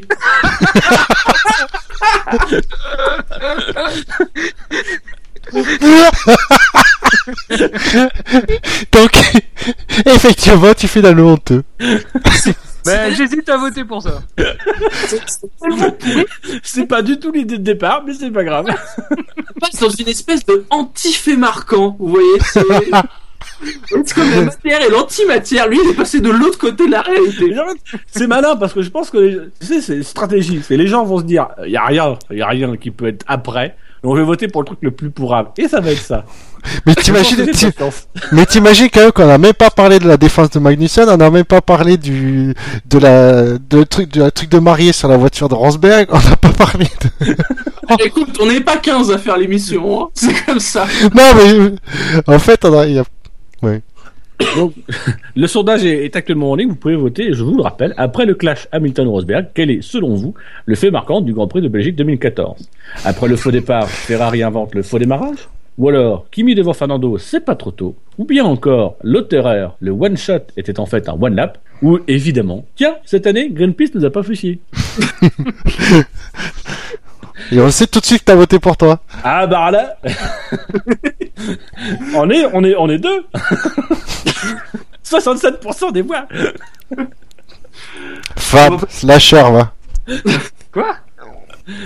Par contre, on sait que toi, t'as voté pour toi parce qu'il y a, il y a- il y a qu'une voix et de toute façon, il y aura qu'une voix là. Non, c'est bon, j'ai deux voix, moi, déjà. Putain, t'as déjà quatre voix. Il a quatre comptes. aussi. Sincèrement, je commence à y croire. Je suis comme Ouais. Ricciardo. Parce qu'on parle des fanbases et tout ça, mais les fanbases des animateurs du SAV, on n'en parle jamais. Hein. Et tu sais, ce qui est encore plus beau, c'est que je me dis que j'avais le premier choix. J'aurais pu prendre un truc euh, comme ça. Là, je vais gagner en ayant assumé le dernier choix. Tu vois, en ayant, voilà, en, en ayant. Mais toi, tu l'as vendu en plus. Ah, mais t'es- Non, mais, t'es- en fait, t'es aussi mauvais dans la victoire que dans la défaite, c'est ça? Ah, mais Mais complètement. moi, moi, euh, perdre. Moi, tu m'as, tu m'as déjà vu perdre. Mais, bah oui. Peut-être et vu jamais. Oui, oui. jours. Je suis le Mais cousin caché de Parker Lewis. Des années 80. Attention, hein, faut, faut avoir plus de 20 ans pour la connaître. Cette Là, vanne est sponsorisée par Antenne 2. On va passer au drive-thru. Oui. Donc Jackie, hein. Euh, Sans parler de l'accident. oui. Allez, je le cale parce que comme ça au moins euh, ça sera mis. Quand même, euh, avec avec tous ces débris, ils auraient quand même pu sortir une safety car. Oui, oui, oui, oui. Ouais. Ils Surtout même dû quand ça- tu vois les conséquences après. Oui, voilà. C'est ça. Tu vois euh, Rosberg, tu vois Massa, ça leur, ça leur gâche une partie de leur ça leur gâche une course. Ouais. Ça m'a rappelé, euh, je sais plus si c'était 2011 ou 2012, 2012 je pense, le Grand Prix euh, d'Allemagne où ils avaient euh, laissé la course se dérouler alors qu'il y avait des débris, des débris en plein milieu de, du premier virage et que plusieurs pilotes d'ailleurs, dont Hamilton je crois, avaient été euh, euh, avaient crevé sur ces débris-là et euh, ça avait été euh, pareil quoi. Euh, on n'avait pas trop compris pourquoi il n'avait pas sorti. Mais là, c'est qu'en plus, le, le- le drapeau jaune n'apparaissait même pas sur la réalisation, il n'était même pas déployé. Ils en ont pas mis un au bout d'un moment, mais pas je, longtemps. enfin, je- franchement, je suis pas sûr parce que ça, ça, s'indique assez rapidement en général. Hum Et là, euh, on voyait les pilotes passer. Et sur les côtés, il n'y avait aucun drapeau jaune. Franchement, là, je, je trouvais ça un peu. Oh, les gars, j'ai 10 votes et... sur 13 Je vous tiendrai informé du sondage pendant toute l'émission. T'en as 12. Ouais, c'est le rêve Comment, comment tu triches Alors, c'est c'est pas, je te jure, c'est pas moi. Je sais pas pourquoi je te crois pas. Il a, il a en fait il a une pièce secrète où sa famille se réunit. Où il y a 30 ordinateurs. Moi, je Allez, suis bien. c'est- J'ai l'impression d'être la France à l'Eurovision. Allez, c'est à vous pour les drive through. Bah, moi, c'était le tien, donc euh, C'était quoi déjà le sien? la La safety car. safety car. Ah oui, la safety car. Ouais, l'absence de safety car. Non, parce que je suis en train de- d'admirer mon triomphe, donc excusez-moi. Oui, non, mais. Je suis un peu déconcentré. 13 Euh, Arrêtez de... Non, continuez, continuez. Ah. Pendant ce temps-là, est-ce que t'as un drive through, Dino Euh, bah non, mais j'en- alors, je- j'en donne un petit à, à Jackie pour, euh, pour, parce que c'est, voilà, pourquoi, pourquoi Dino, tu vois. Ça t'a fait gagner, c'est de la démagogie. Euh, ça veut rien dire ce que je viens de dire. Non, moi je mettrais un petit drive, euh, je suis embêté parce que j'en ai, j'en ai deux, euh, qui, je, peux- je peux, je peux en faire deux, deux petits. Vas-y. Oui, oui. Euh, Oui. Un, un Canal Plus parce qu'ils ont balancé euh, la déclaration de Rosberg à la fin de Formula One. Euh, voilà, je trouve que pour le coup c'est du sensationnalisme et c'est d'essayer de faire du, buzz, etc. C'est un peu digne de F1i, euh, du site à la voyelle. Euh, voilà, c'est je balance le truc et puis je rends l'antenne, alors que ça mérite de l'explication, ça mérite de s'y attarder. Euh, voilà, je, je pense que ça aurait peut-être mieux valu le coup de ne rien dire, de, de ne pas en parler tout de suite, et puis d'attendre, euh, d'attendre le, le mercredi pour pouvoir analyser ça à froid.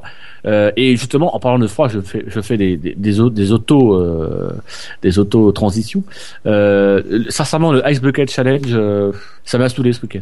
Oui, C'est bien, il y a une bonne cause, euh, mais alors là en plus à Spa où faisait 15 degrés, je suis pas sûr que c'était une très bonne idée que de, de promouvoir ça. Voilà, c'est euh... puis c'est en plus encouragé un petit peu. Ce qui, ce qui me dérange aussi dans cette démarche là, c'est que euh, on a quand même des gens qui sont morts avec euh, avec euh, le, le, le pré- précédent challenge de l'eau où il fallait se jeter dans un truc. Bon, faut dire que c'était des mecs qui étaient barrés qui se jetaient avec une moto et en s'attachant à la moto pour pas perdre la moto. Euh, donc voilà, mais c'est quand même c'est d'un degré. Euh, mais là, il y a quand même un risque, quoi. C'est-à-dire que c'est quand même de la glace. C'est vraiment de la glace, euh, là, il faisait froid, il faisait 10 ou 9 degrés. C'est pas un bon exemple à montrer aux gens de se dire on peut se foutre de la glace comme ça. Il y a, il y a un vrai risque. Eux, c'est des sportifs, c'est des athlètes, d'accord, mais il y a un vrai risque. Et puis certains choix, en plus de Lewis Hamilton, les gens qu'il a nommés, alors ça m'a. oui, non, je vais, je vais nommer Tom Cruise, Naomi Campbell et puis Will Smith. Parce que j'ai mangé avec eux mardi, et puis à un moment donné, ils m'ont demandé Est-ce que t'as des glaçons? J'ai dit non. a, Donc voilà, là, ils vont avoir des glaçons. il y a personne du paddock qui a fait, euh, qui l'a fait le challenge qui a nommé Bernie? non, je crois pas. Non, c'est dommage. Alors, S'il y en a un Alonso- qu'on aurait voulu voir. Surtout que c'est pas a- des glaces, c'est peut-être pas des petits glaces, c'est des pavés d'un kilo de glace que je mettrais dans le truc. Alonso, il a. Alonso, il a nominé Briator, Montezemolo et puis un espagnol là. Euh, Putain, soyez originaux les mecs quoi, je sais pas. euh, Nelson Mandela, euh, euh, un truc qui. c'est Edith pas une bonne idée, je pense. Elvis Presley, Ouais, commandant Cousteau. John Lennon. Et sinon, Bûcheur, tu as un drive through Euh, J'ai envie de mettre. euh, Non, je vais même pas faire de drive-thru ce week-end. Non, non, je vais faire euh, l'inverse d'un drive-thru. Je vais donner un, un très très. euh, je- J'applaudis des deux mains euh, Eddie Jordan pour la, pour avoir euh, directement attaqué les huées euh, de, quand il faisait l'interview sur le podium. Hmm. D'avoir remis le public, d'avoir gentiment remis le public à, à sa place. à sa place. La Je question que je me suis posée, c'est est-ce que Eddie Jordan avait été présent sur le podium lors d'un des précédents Grands Prix où Hamilton ou euh, Vettel s'était fait huer Je crois pas. Il faudrait que je vérifie. pas le souvenir. Euh, J'étais content d'entendre ça, mais j'avoue que j'aurais préféré l'entendre un petit peu plus tôt. Et je, ce que ça m'a, Ouais. ça m'a, parce que ça en fait, c'est-à-dire que si tu, si je devais mettre un draft through consécutif à ce que tu dis, c'est que finalement, ça me fait d'autant plus sentir un draft through, c'est qu'il y a aucun pilote, aucun intervieweur qui a eu les couilles l'année dernière de faire ce qu'a fait Eddie Jordan cette, euh, cette année. Ouais, mais c'est normal, c'est normal, ils ont pas tous la classe d'Eddie Jordan. Messieurs, on arrive à la dernière partie de l'émission, à la fin du week-end. Hein c'est le coup d'œil dans le rétro. Alors Oh, j'aurais putain. pu vous parler euh, d'Éric Bernard, qui fêtait son anniversaire, il est né en 1964. Mais bon, c'est ah, juste Eric pas, hein. Bernard. Hein J'aurais pu vous parler du Grand Prix de Hongrie 2003, la première victoire d'Alonso quand même. Eh oui, c'était pile euh, il y a 11 ans. C'est pas la dernière? Ah, c'est un débat. C'est un débat. hein. Puis en, en farfouillant un peu, je, suis- je suis tombé comme ça sur euh, le Grand Prix de Belgique 1997. Bon, qui- bon, c'est une victoire de Schumacher, bon, devant Physique et Life, Frenzen, rien d'extraordinaire. Et puis je vois, je vois ce, ce, ce- ce petit truc, 200e Grand Prix pour Minardi. Et là je me dis, Minardi. Mais est-ce qu'ils connaissent bien beaucoup de choses sur cette fameuse écurie qui est Minardi? Mon dieu. Le... le rire demi-sadique. C'est clair. C'est c'est- c'est le rire sadique, mais c'est quand même des potes. Je vais pas être trop sadique. C'est clair. Non, non, c'est. Je vais être sadique, mais euh, comme en indirect, je vais pas trop le montrer. Sadique, satisfait, retenu. Et donc, cette semaine, ce sera un petit quiz sur l'écurie Minardi. Comme d'habitude, hein, c'est un, un vrai ou faux, hein, avec des affirmations. Êtes-vous prêts, messieurs Oui. Ouais. Dino, est-ce que tu es prêt? Alors, on, va, on- on va pas se barrer en cours de route. hein. T'es un peu... Ah, je vais peut-être à un moment donné me barrer, mais ça sera pas de ma faute. T'es un peu sur une continuité de lose sur les Oui, questionnaires. c'est vrai. Très bien. Je vois pas du tout de quoi vous parlez. Euh, questionnaire qu'on a fait avec Marco était très bon. Euh, on y aurait très bien répondu, nous. Il Ah, vous a voilà. survécu d'ailleurs, tellement il était bon. Très bien. Pour commencer, c'est parce qu'il venait de la ville de Faenza, où l'on faisait de la céramique, que la famille Minardi fonda une écurie où les voitures cassaient comme de la porcelaine. Vrai. Elle cassait Ouais. les Minardi? Ça leur Ah. arrive quand même. Elle prenait le départ, les Minardi.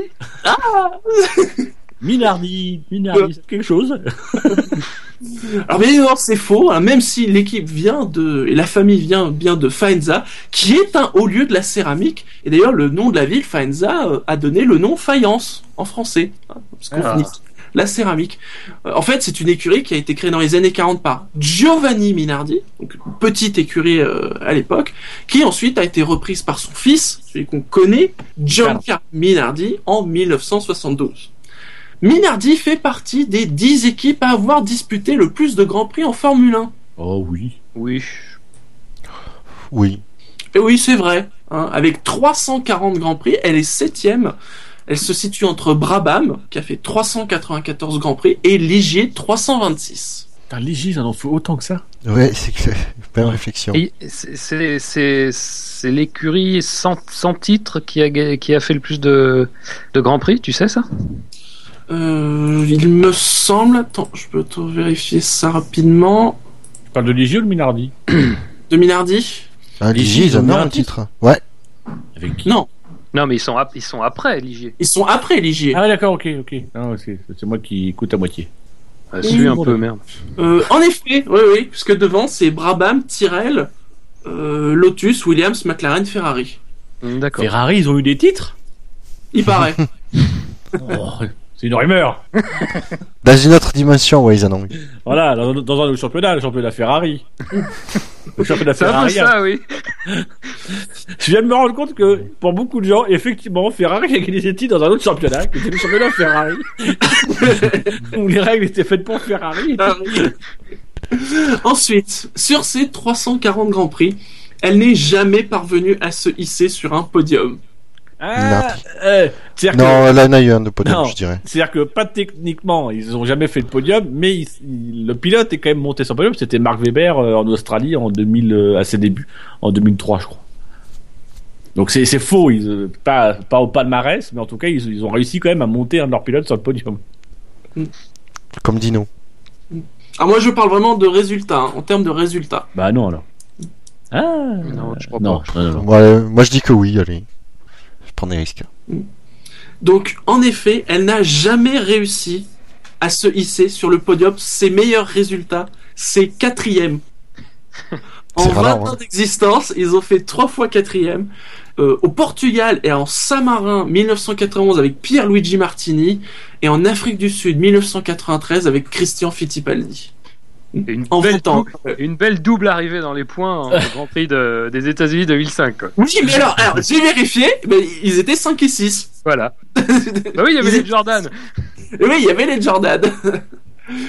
Les Minardi ont même réussi à ne finir absolument aucune course en 1986. Ah, allez, je dirais vrai parce que des fois c'est. Moi, je, je, je sens le truc, genre, ils ont jamais participé au championnat 86. Alors, C'est une, une année, ils ont fait, bon, ce- cette année, on vient pas. Moi, je dirais, je dirais, euh, c'est vrai. Justement pour ça. D'accord, et Bouchard? Ouais, allez. C'est tellement improbable que ça doit être vrai. Eh bien, c'est faux. Ah. Dans le sens où elles, les deux Minardi de Nanini et de Césaris n'ont vu qu'une seule fois l'arrivée au Grand Prix du Mexique. Ils ont donc collectionné 30 abandons, hein, et même un nom. Parmi les 30 abandons, il y a une, un non-départ hein, pour euh, problème de différentiel. Et il faut savoir que sur ces 30 abandons, seulement 4 étaient liés à des accidents.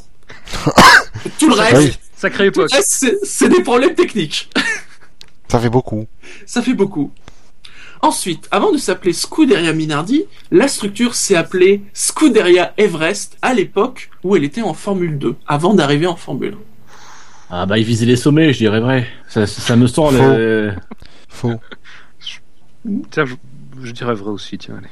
Eh bien, c'est vrai, de 74 à 79, elle s'est même appelée Scuderia del Passatore en 72-73, à l'époque où elle ne roulait que dans les formules de promotion italiennes. Et Donc, il est elle, en forme ce soir, Bouchard. et donc, elle n'est devenue Scuderia Minardi que en 79.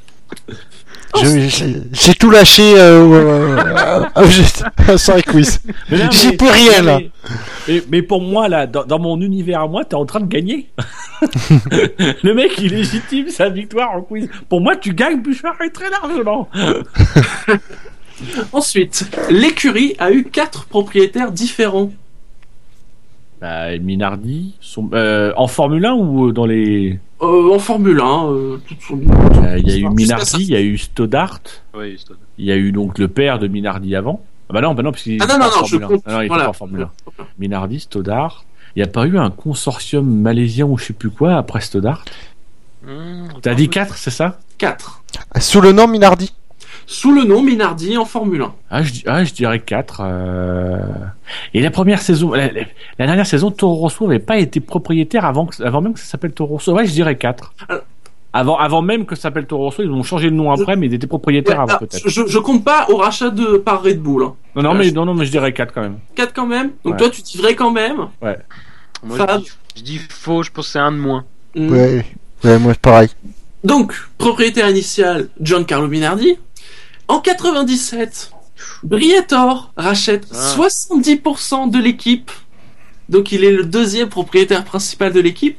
Il faut savoir qu'à la fin de saison, il souhaitait même revendre l'équipe à British American Tobacco, qui finalement s'est reporté euh, sur Tyrrell.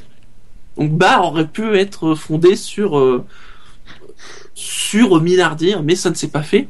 Et finalement, donc il n'a pas pu vendre à British American Tobacco et c'est Gabriel Rumi, le patron de Fond de Métal, Ah oui. Hein qui rachète les parts en 98 avant de les revendre, donc en 2001 à l'Australien Paul Stoddart, hein, donc euh, en effet l'Australien, qui revendra l'écurie Red Bull en euh, l'écurie à Red Bull en 2005. Donc avant la vente à Red Bull, il y a bien eu quatre propriétaires principaux. Ah, j'étais mauvais. C'est vrai, il y avait, il y avait ces, ces, ces, ces minardis moches d'un jaune euh, indescriptible. Ah, Oui, et Gaston. Métal. Oui, oui, c'est ça. Voilà. Avec un pilote indescriptible lui aussi. Attends, il y avait Mazzacan et à côté, c'était qui? Euh, C'était un espagnol. Euh, Marquez, non, il était pas. oui, Marquez, Tarso, Tarso, Tarso. Marquez. oui. Tarso. Mais franchement, qui peut les Tarso Ah, Formule 1 97, 98, 99. Oui, oh là là, oui. Quelle époque. Ce jaune pisse, putain, c'était. C'est vrai que les gens aujourd'hui se plaignent des pilotes payants, mais franchement, vous avez pas connu une certaine époque. hein. Ensuite, donc en 20 ans, de 85 à 2005, l'écurie a toujours roulé avec des moteurs Ford Cosworth, même s'ils ont parfois été rebadgés. Je- Sur toute sa, son existence, tu, tu as dit? Voilà, de 85 à 2005, donc toute son existence en Formule 1. Non. Ils ont jamais couru avec des moteurs Ferrari? Peut-être, mais avoir Même que des Cosworth en 20 ans, ça me paraît beaucoup. C'est la dernière année qui m'étonne. Je me demande si la dernière année, ils avaient pas, ils avaient pas pris un moteur Ferrari avant de passer. euh, C'est marrant, oui, je, je, je pense, je dirais faux du coup.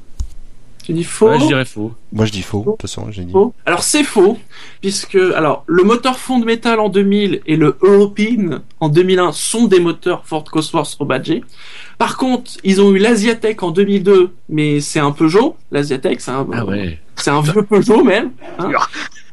Ils ont eu aussi un moteur Art en 97, un Lamborghini en 92, Oui, putain. un. Ferrari, tu avais raison, en 91.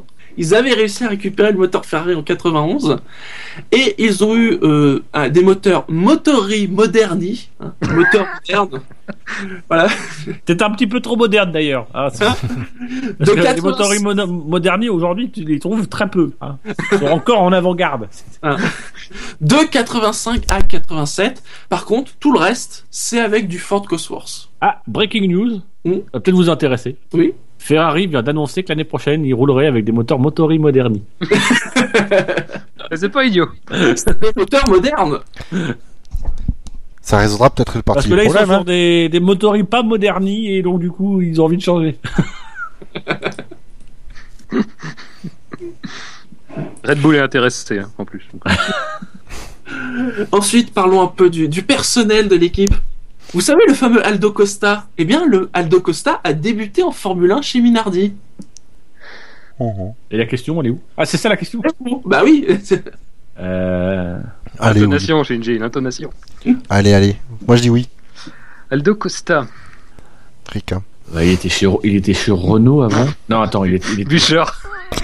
ils l'ont dit ce Non. week-end en plus. non, Bûcher, non. Euh, ce week-end, ils ont dit en plus que Costa, il était avant chez Ferrari, il était allé ailleurs. Ah, allez, vas-y, vrai, allez. Hmm. Euh... Faux, allez. Moi, je dis vrai. J'ai déjà dit. Bah oui, c'est vrai. C'est vrai, il a été de 88, euh, l'année où en fait l'équipe a vraiment présenté sa première vraie F1, parce qu'avant c'était plus des Formule 2 modifiées pour faire de la F1, à 1995 où il est parti chez Ferrari. Donc il a fait euh, Minardi, Ferrari et puis euh, Mercedes. Mais il a quel âge, Aldo Costa? 69 ans. C'est ça, hein? À, peu, à peu près. C'est lui ou c'est cotisé. voitures qui ont 69 ans? Euh, bah, euh, pff, la dernière, on peut pas dire. Il est né en 61, Aldo Costa. D'accord. Ça nous aide. Ah, c'est bon, c'est calculé Ce sont- il est relativement- il a 5 à 3 ans, quoi. Il est re- relativement jeune, comme. Ensuite, on dit souvent que les petites équipes sont formatrices pour un pilote, qu'il est normal, avant de faire une grande carrière, de commencer par une petite écurie, comme Minardi. hein. Pourtant, sur 42 pilotes à avoir roulé pour cette équipe, ils ne sont que 4 à avoir réussi à gagner un jour une course de Formule 1. Alonso, Weber. euh, Fisichella a pas été chez Minardi. euh, non, ça me dit rien. Mais Trulli, non, Trulli, il avait fait Prost. Euh, J'ai dit 4 pilotes Oui. Ouais, je, ouais, je dis bah, c'est bah, vrai. il eu 10%, ouais, c'est vrai. Il est pas passé chez, euh, chez Minardi à ses débuts, peut-être? Bon, ça ferait 3. Ah, si, il l'a Euh, dit tout à l'heure, oui, t'as raison, Nanini. Oui, il Donc ouais, Nannini. Et puis le quatrième, euh, faut en trouver un cinquième en fait après.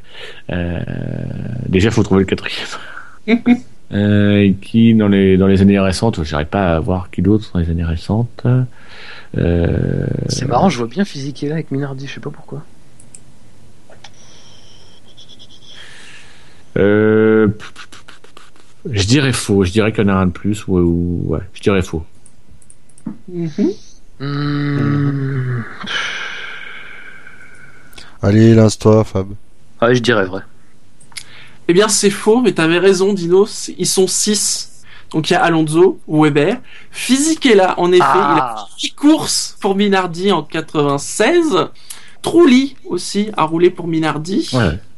Il a fait 6 courses. avait Il a gagné un GP, Trulli Oui, Non, mais il a gagné un Grand Prix chez Trulli Euh, oui, Monaco 2004. Oui, il en a gagné qu'un, mais il en a gagné un. C'était le seul Grand Prix intéressant en plus.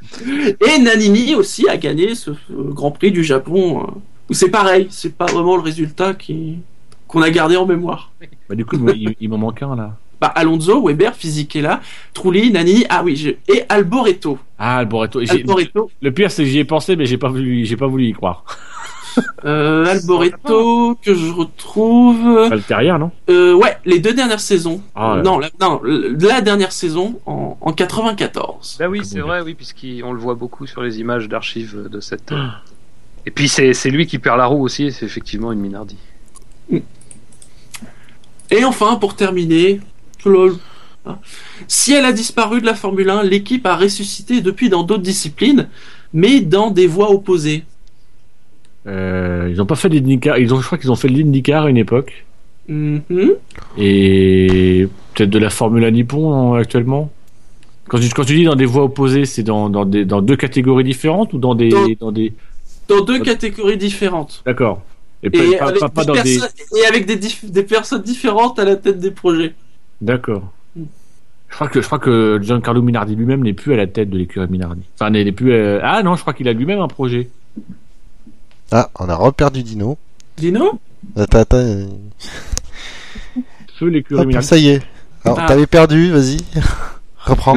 Je pense que Giancarlo Minardi a repris un projet sous son nom de Minardi aujourd'hui Mhm. et que le projet Minardi qui a quitté la Formule 1, il a ensuite été faire un tour en IndyCar. Donc je, dis oui, il y, a, bien deux projets euh, dans deux directions différentes. D'accord, Bouchard, Fab Que j'ai dit comme Dino, moi. C'est- Ce brillant raisonnement euh, me, me fait dire que, que c'est faux. Eh ben, dis- tu aurais dû écouter Dino, puisque d'un côté, Giancarlo Minardi, bien évidemment, il a donné son nom à une équipe d'Euro Series 3000, c'est l'AutoGP aujourd'hui, en 2006-2007, ça s'appelait Minardi by GP Racing. C'est une entité qui ensuite a rejoint Piquet Sport en GP2 et qui s'est appelée Minardi Piquet Sport euh, pendant la saison 2008 de GP2. Bon, dès 2009, le nom Minardi a disparu par contre. Donc cette équipe, c'est Rapax, hein, l'équipe de GP2. Et du côté de Paul Stoddart, aussi détenteur du droit du nom, puisqu'il était propriétaire de, l'écurie, et sans demander spécialement l'avis de Giancarlo Minardi, tu parlais des États-Unis de l'IndyCar, en effet, il avait pris des parts dans l'écurie américaine HVM, qui a concouru le Champ Car 2007 sous le nom de Minardi Team USA, et c'est pareil, euh, le nom est pas resté longtemps puisque dès la réunification, hein, Champ Car IndyCar, l'équipe a repris son nom de HVM. Ouais, puis si je me trompe pas, c'est comme ça que Justin Wilson était arrivé en IndyCar, il me semble. IndyCar, oui. Justin Wilson qui avait roulé avec euh, Minardi en Formule 1 Ah oui, et qui vrai. avait été euh, promu en IndyCar. Sinon, Paul Stoddart en 2008 avait aussi déposé le nom pour une euh, licence F1. Euh, alors, je crois que c'est c'est pas au moment où il y a eu les les, les Caterham et tout ça, mais c'est plutôt. Après.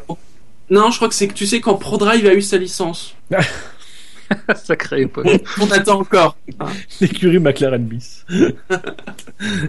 Donc deux projets qui n'ont pas duré, euh, complètement opposés, de deux personnes différentes qui possèdent finalement le droit de porter le nom Minardi. C'est pas trop mal en Minardi, moi, ça. Ça va, ça va. Mais vous êtes toujours bon. Vous êtes Ouais. comme, euh, comme, comme dirait euh, dans l'école des fans, vous, vous, avez, vous avez tous gagné. Ouais. Ouais, ben oui, parce qu'on a subi ton questionnaire, donc forcément, on a gagné. Au moins, cette reconnaissance-là. Je crois que je vais faire le classement, moi. je vais écouter toutes les émissions, je vais faire le classement depuis le début de l'année. Oh non, non. non parce que s'il y a de l'enjeu, euh, moi maintenant je vais commencer à réfléchir. hein. Moi, j'ai commencé à tricher. Sur le chat, on nous demande si, si, si, si mais donc, il est mort Minardi. Je pense peut-être la. Non, Giancarlo Minardi n'est pas mort. Hein, Non, parce qu'il il, il commente d'ailleurs très régulièrement dans les médias italiens euh, des analyses pas- qui sont d'ailleurs pas inintéressantes. Et il commente assez régulièrement euh, sur l'actu de la F1, etc. C'est un. Tiens, je, je vois rapidement qu'en 2010, il a essayé d'être le maire de Faenza. Bon, visiblement, il a pas réussi à l'être. Et c'est pas lui d'ailleurs, euh, Minardi, qui avait soulevé le, euh, le, le- le problème de la réaccélération euh, de, de, de Vettel en- à Singapour? Je me demande. Euh, oui, il me semble. Allez, on arrive à la fin de l'émission. On vous fait les rappels habituels. hein. Nous sommes sur iTunes, nous sommes sur la chaîne Alpha de Pod Radio, nous sommes sur Podcast France. Ils ont changé le système. C'est plus des étoiles, c'est des pouces verts et des pouces rouges. Donc, mettez-nous des pouces verts. On est sur Facebook, on est sur le compte Twitter arrobase le SAVF1, on est sur YouTube. Parce que la F1 sur Internet, c'est sûr. Et ça, ça c'est fait- SAVF1.fr. C'est bien, vous êtes attaqué. Parce que Enfin, techniquement, le c'est sur f1.com, mais bon. Oui, Après f1.com, euh, parce que le SAV de la F1, c'est Les risques des podcasts. dans ton cul. J'étais obligé. Ouais, ça. Je te l'accorde, t'es- tu avais le droit. hein. C'est pour toi, Bûcheur. Dino, est-ce que tu as pensé euh, au proverbe?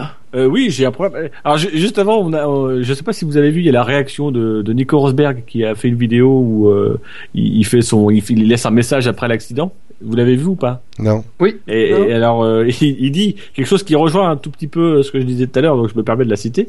Il dit, euh, donc il, il, en- il en dit pas plus, hein, il dit juste qu'il a une version différente des événements de que de Lewis Hamilton. Et il dit tout ce que je peux dire, euh, c'est que mon point de vue des, des événements est très différent. Euh, c'est juste, euh, c'est juste mieux pour le moment que je ne donne pas tous les détails de mon point de vue. Euh, et j'espère que vous respecterez ça. Et rajoute derrière, je préfère garder ça en interne. C'est-à-dire, vraiment, il se place dans, dans tout l'opposé de Lewis Hamilton. C'est moi, ça, ça reste en famille. et donc voilà, euh, avant le proverbe, vous voulez peut-être réagir ou pas ou me- non? C'est mais on voit qu'il maîtrise ça comme. Voilà, Voilà, c'est ça. ça comme.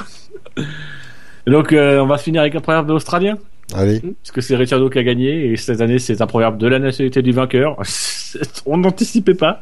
Euh, et c'est un proverbe en, en rapport avec la, en rapport avec la manière dont il a, il a su piloter sa voiture jusqu'à la victoire, etc. Comment il a, comment il a cajole sa, sa, sa Red Bull, hein, son, son taureau rouge, puisque c'est le proverbe suivant. La caresse du pied de la vache porte chance.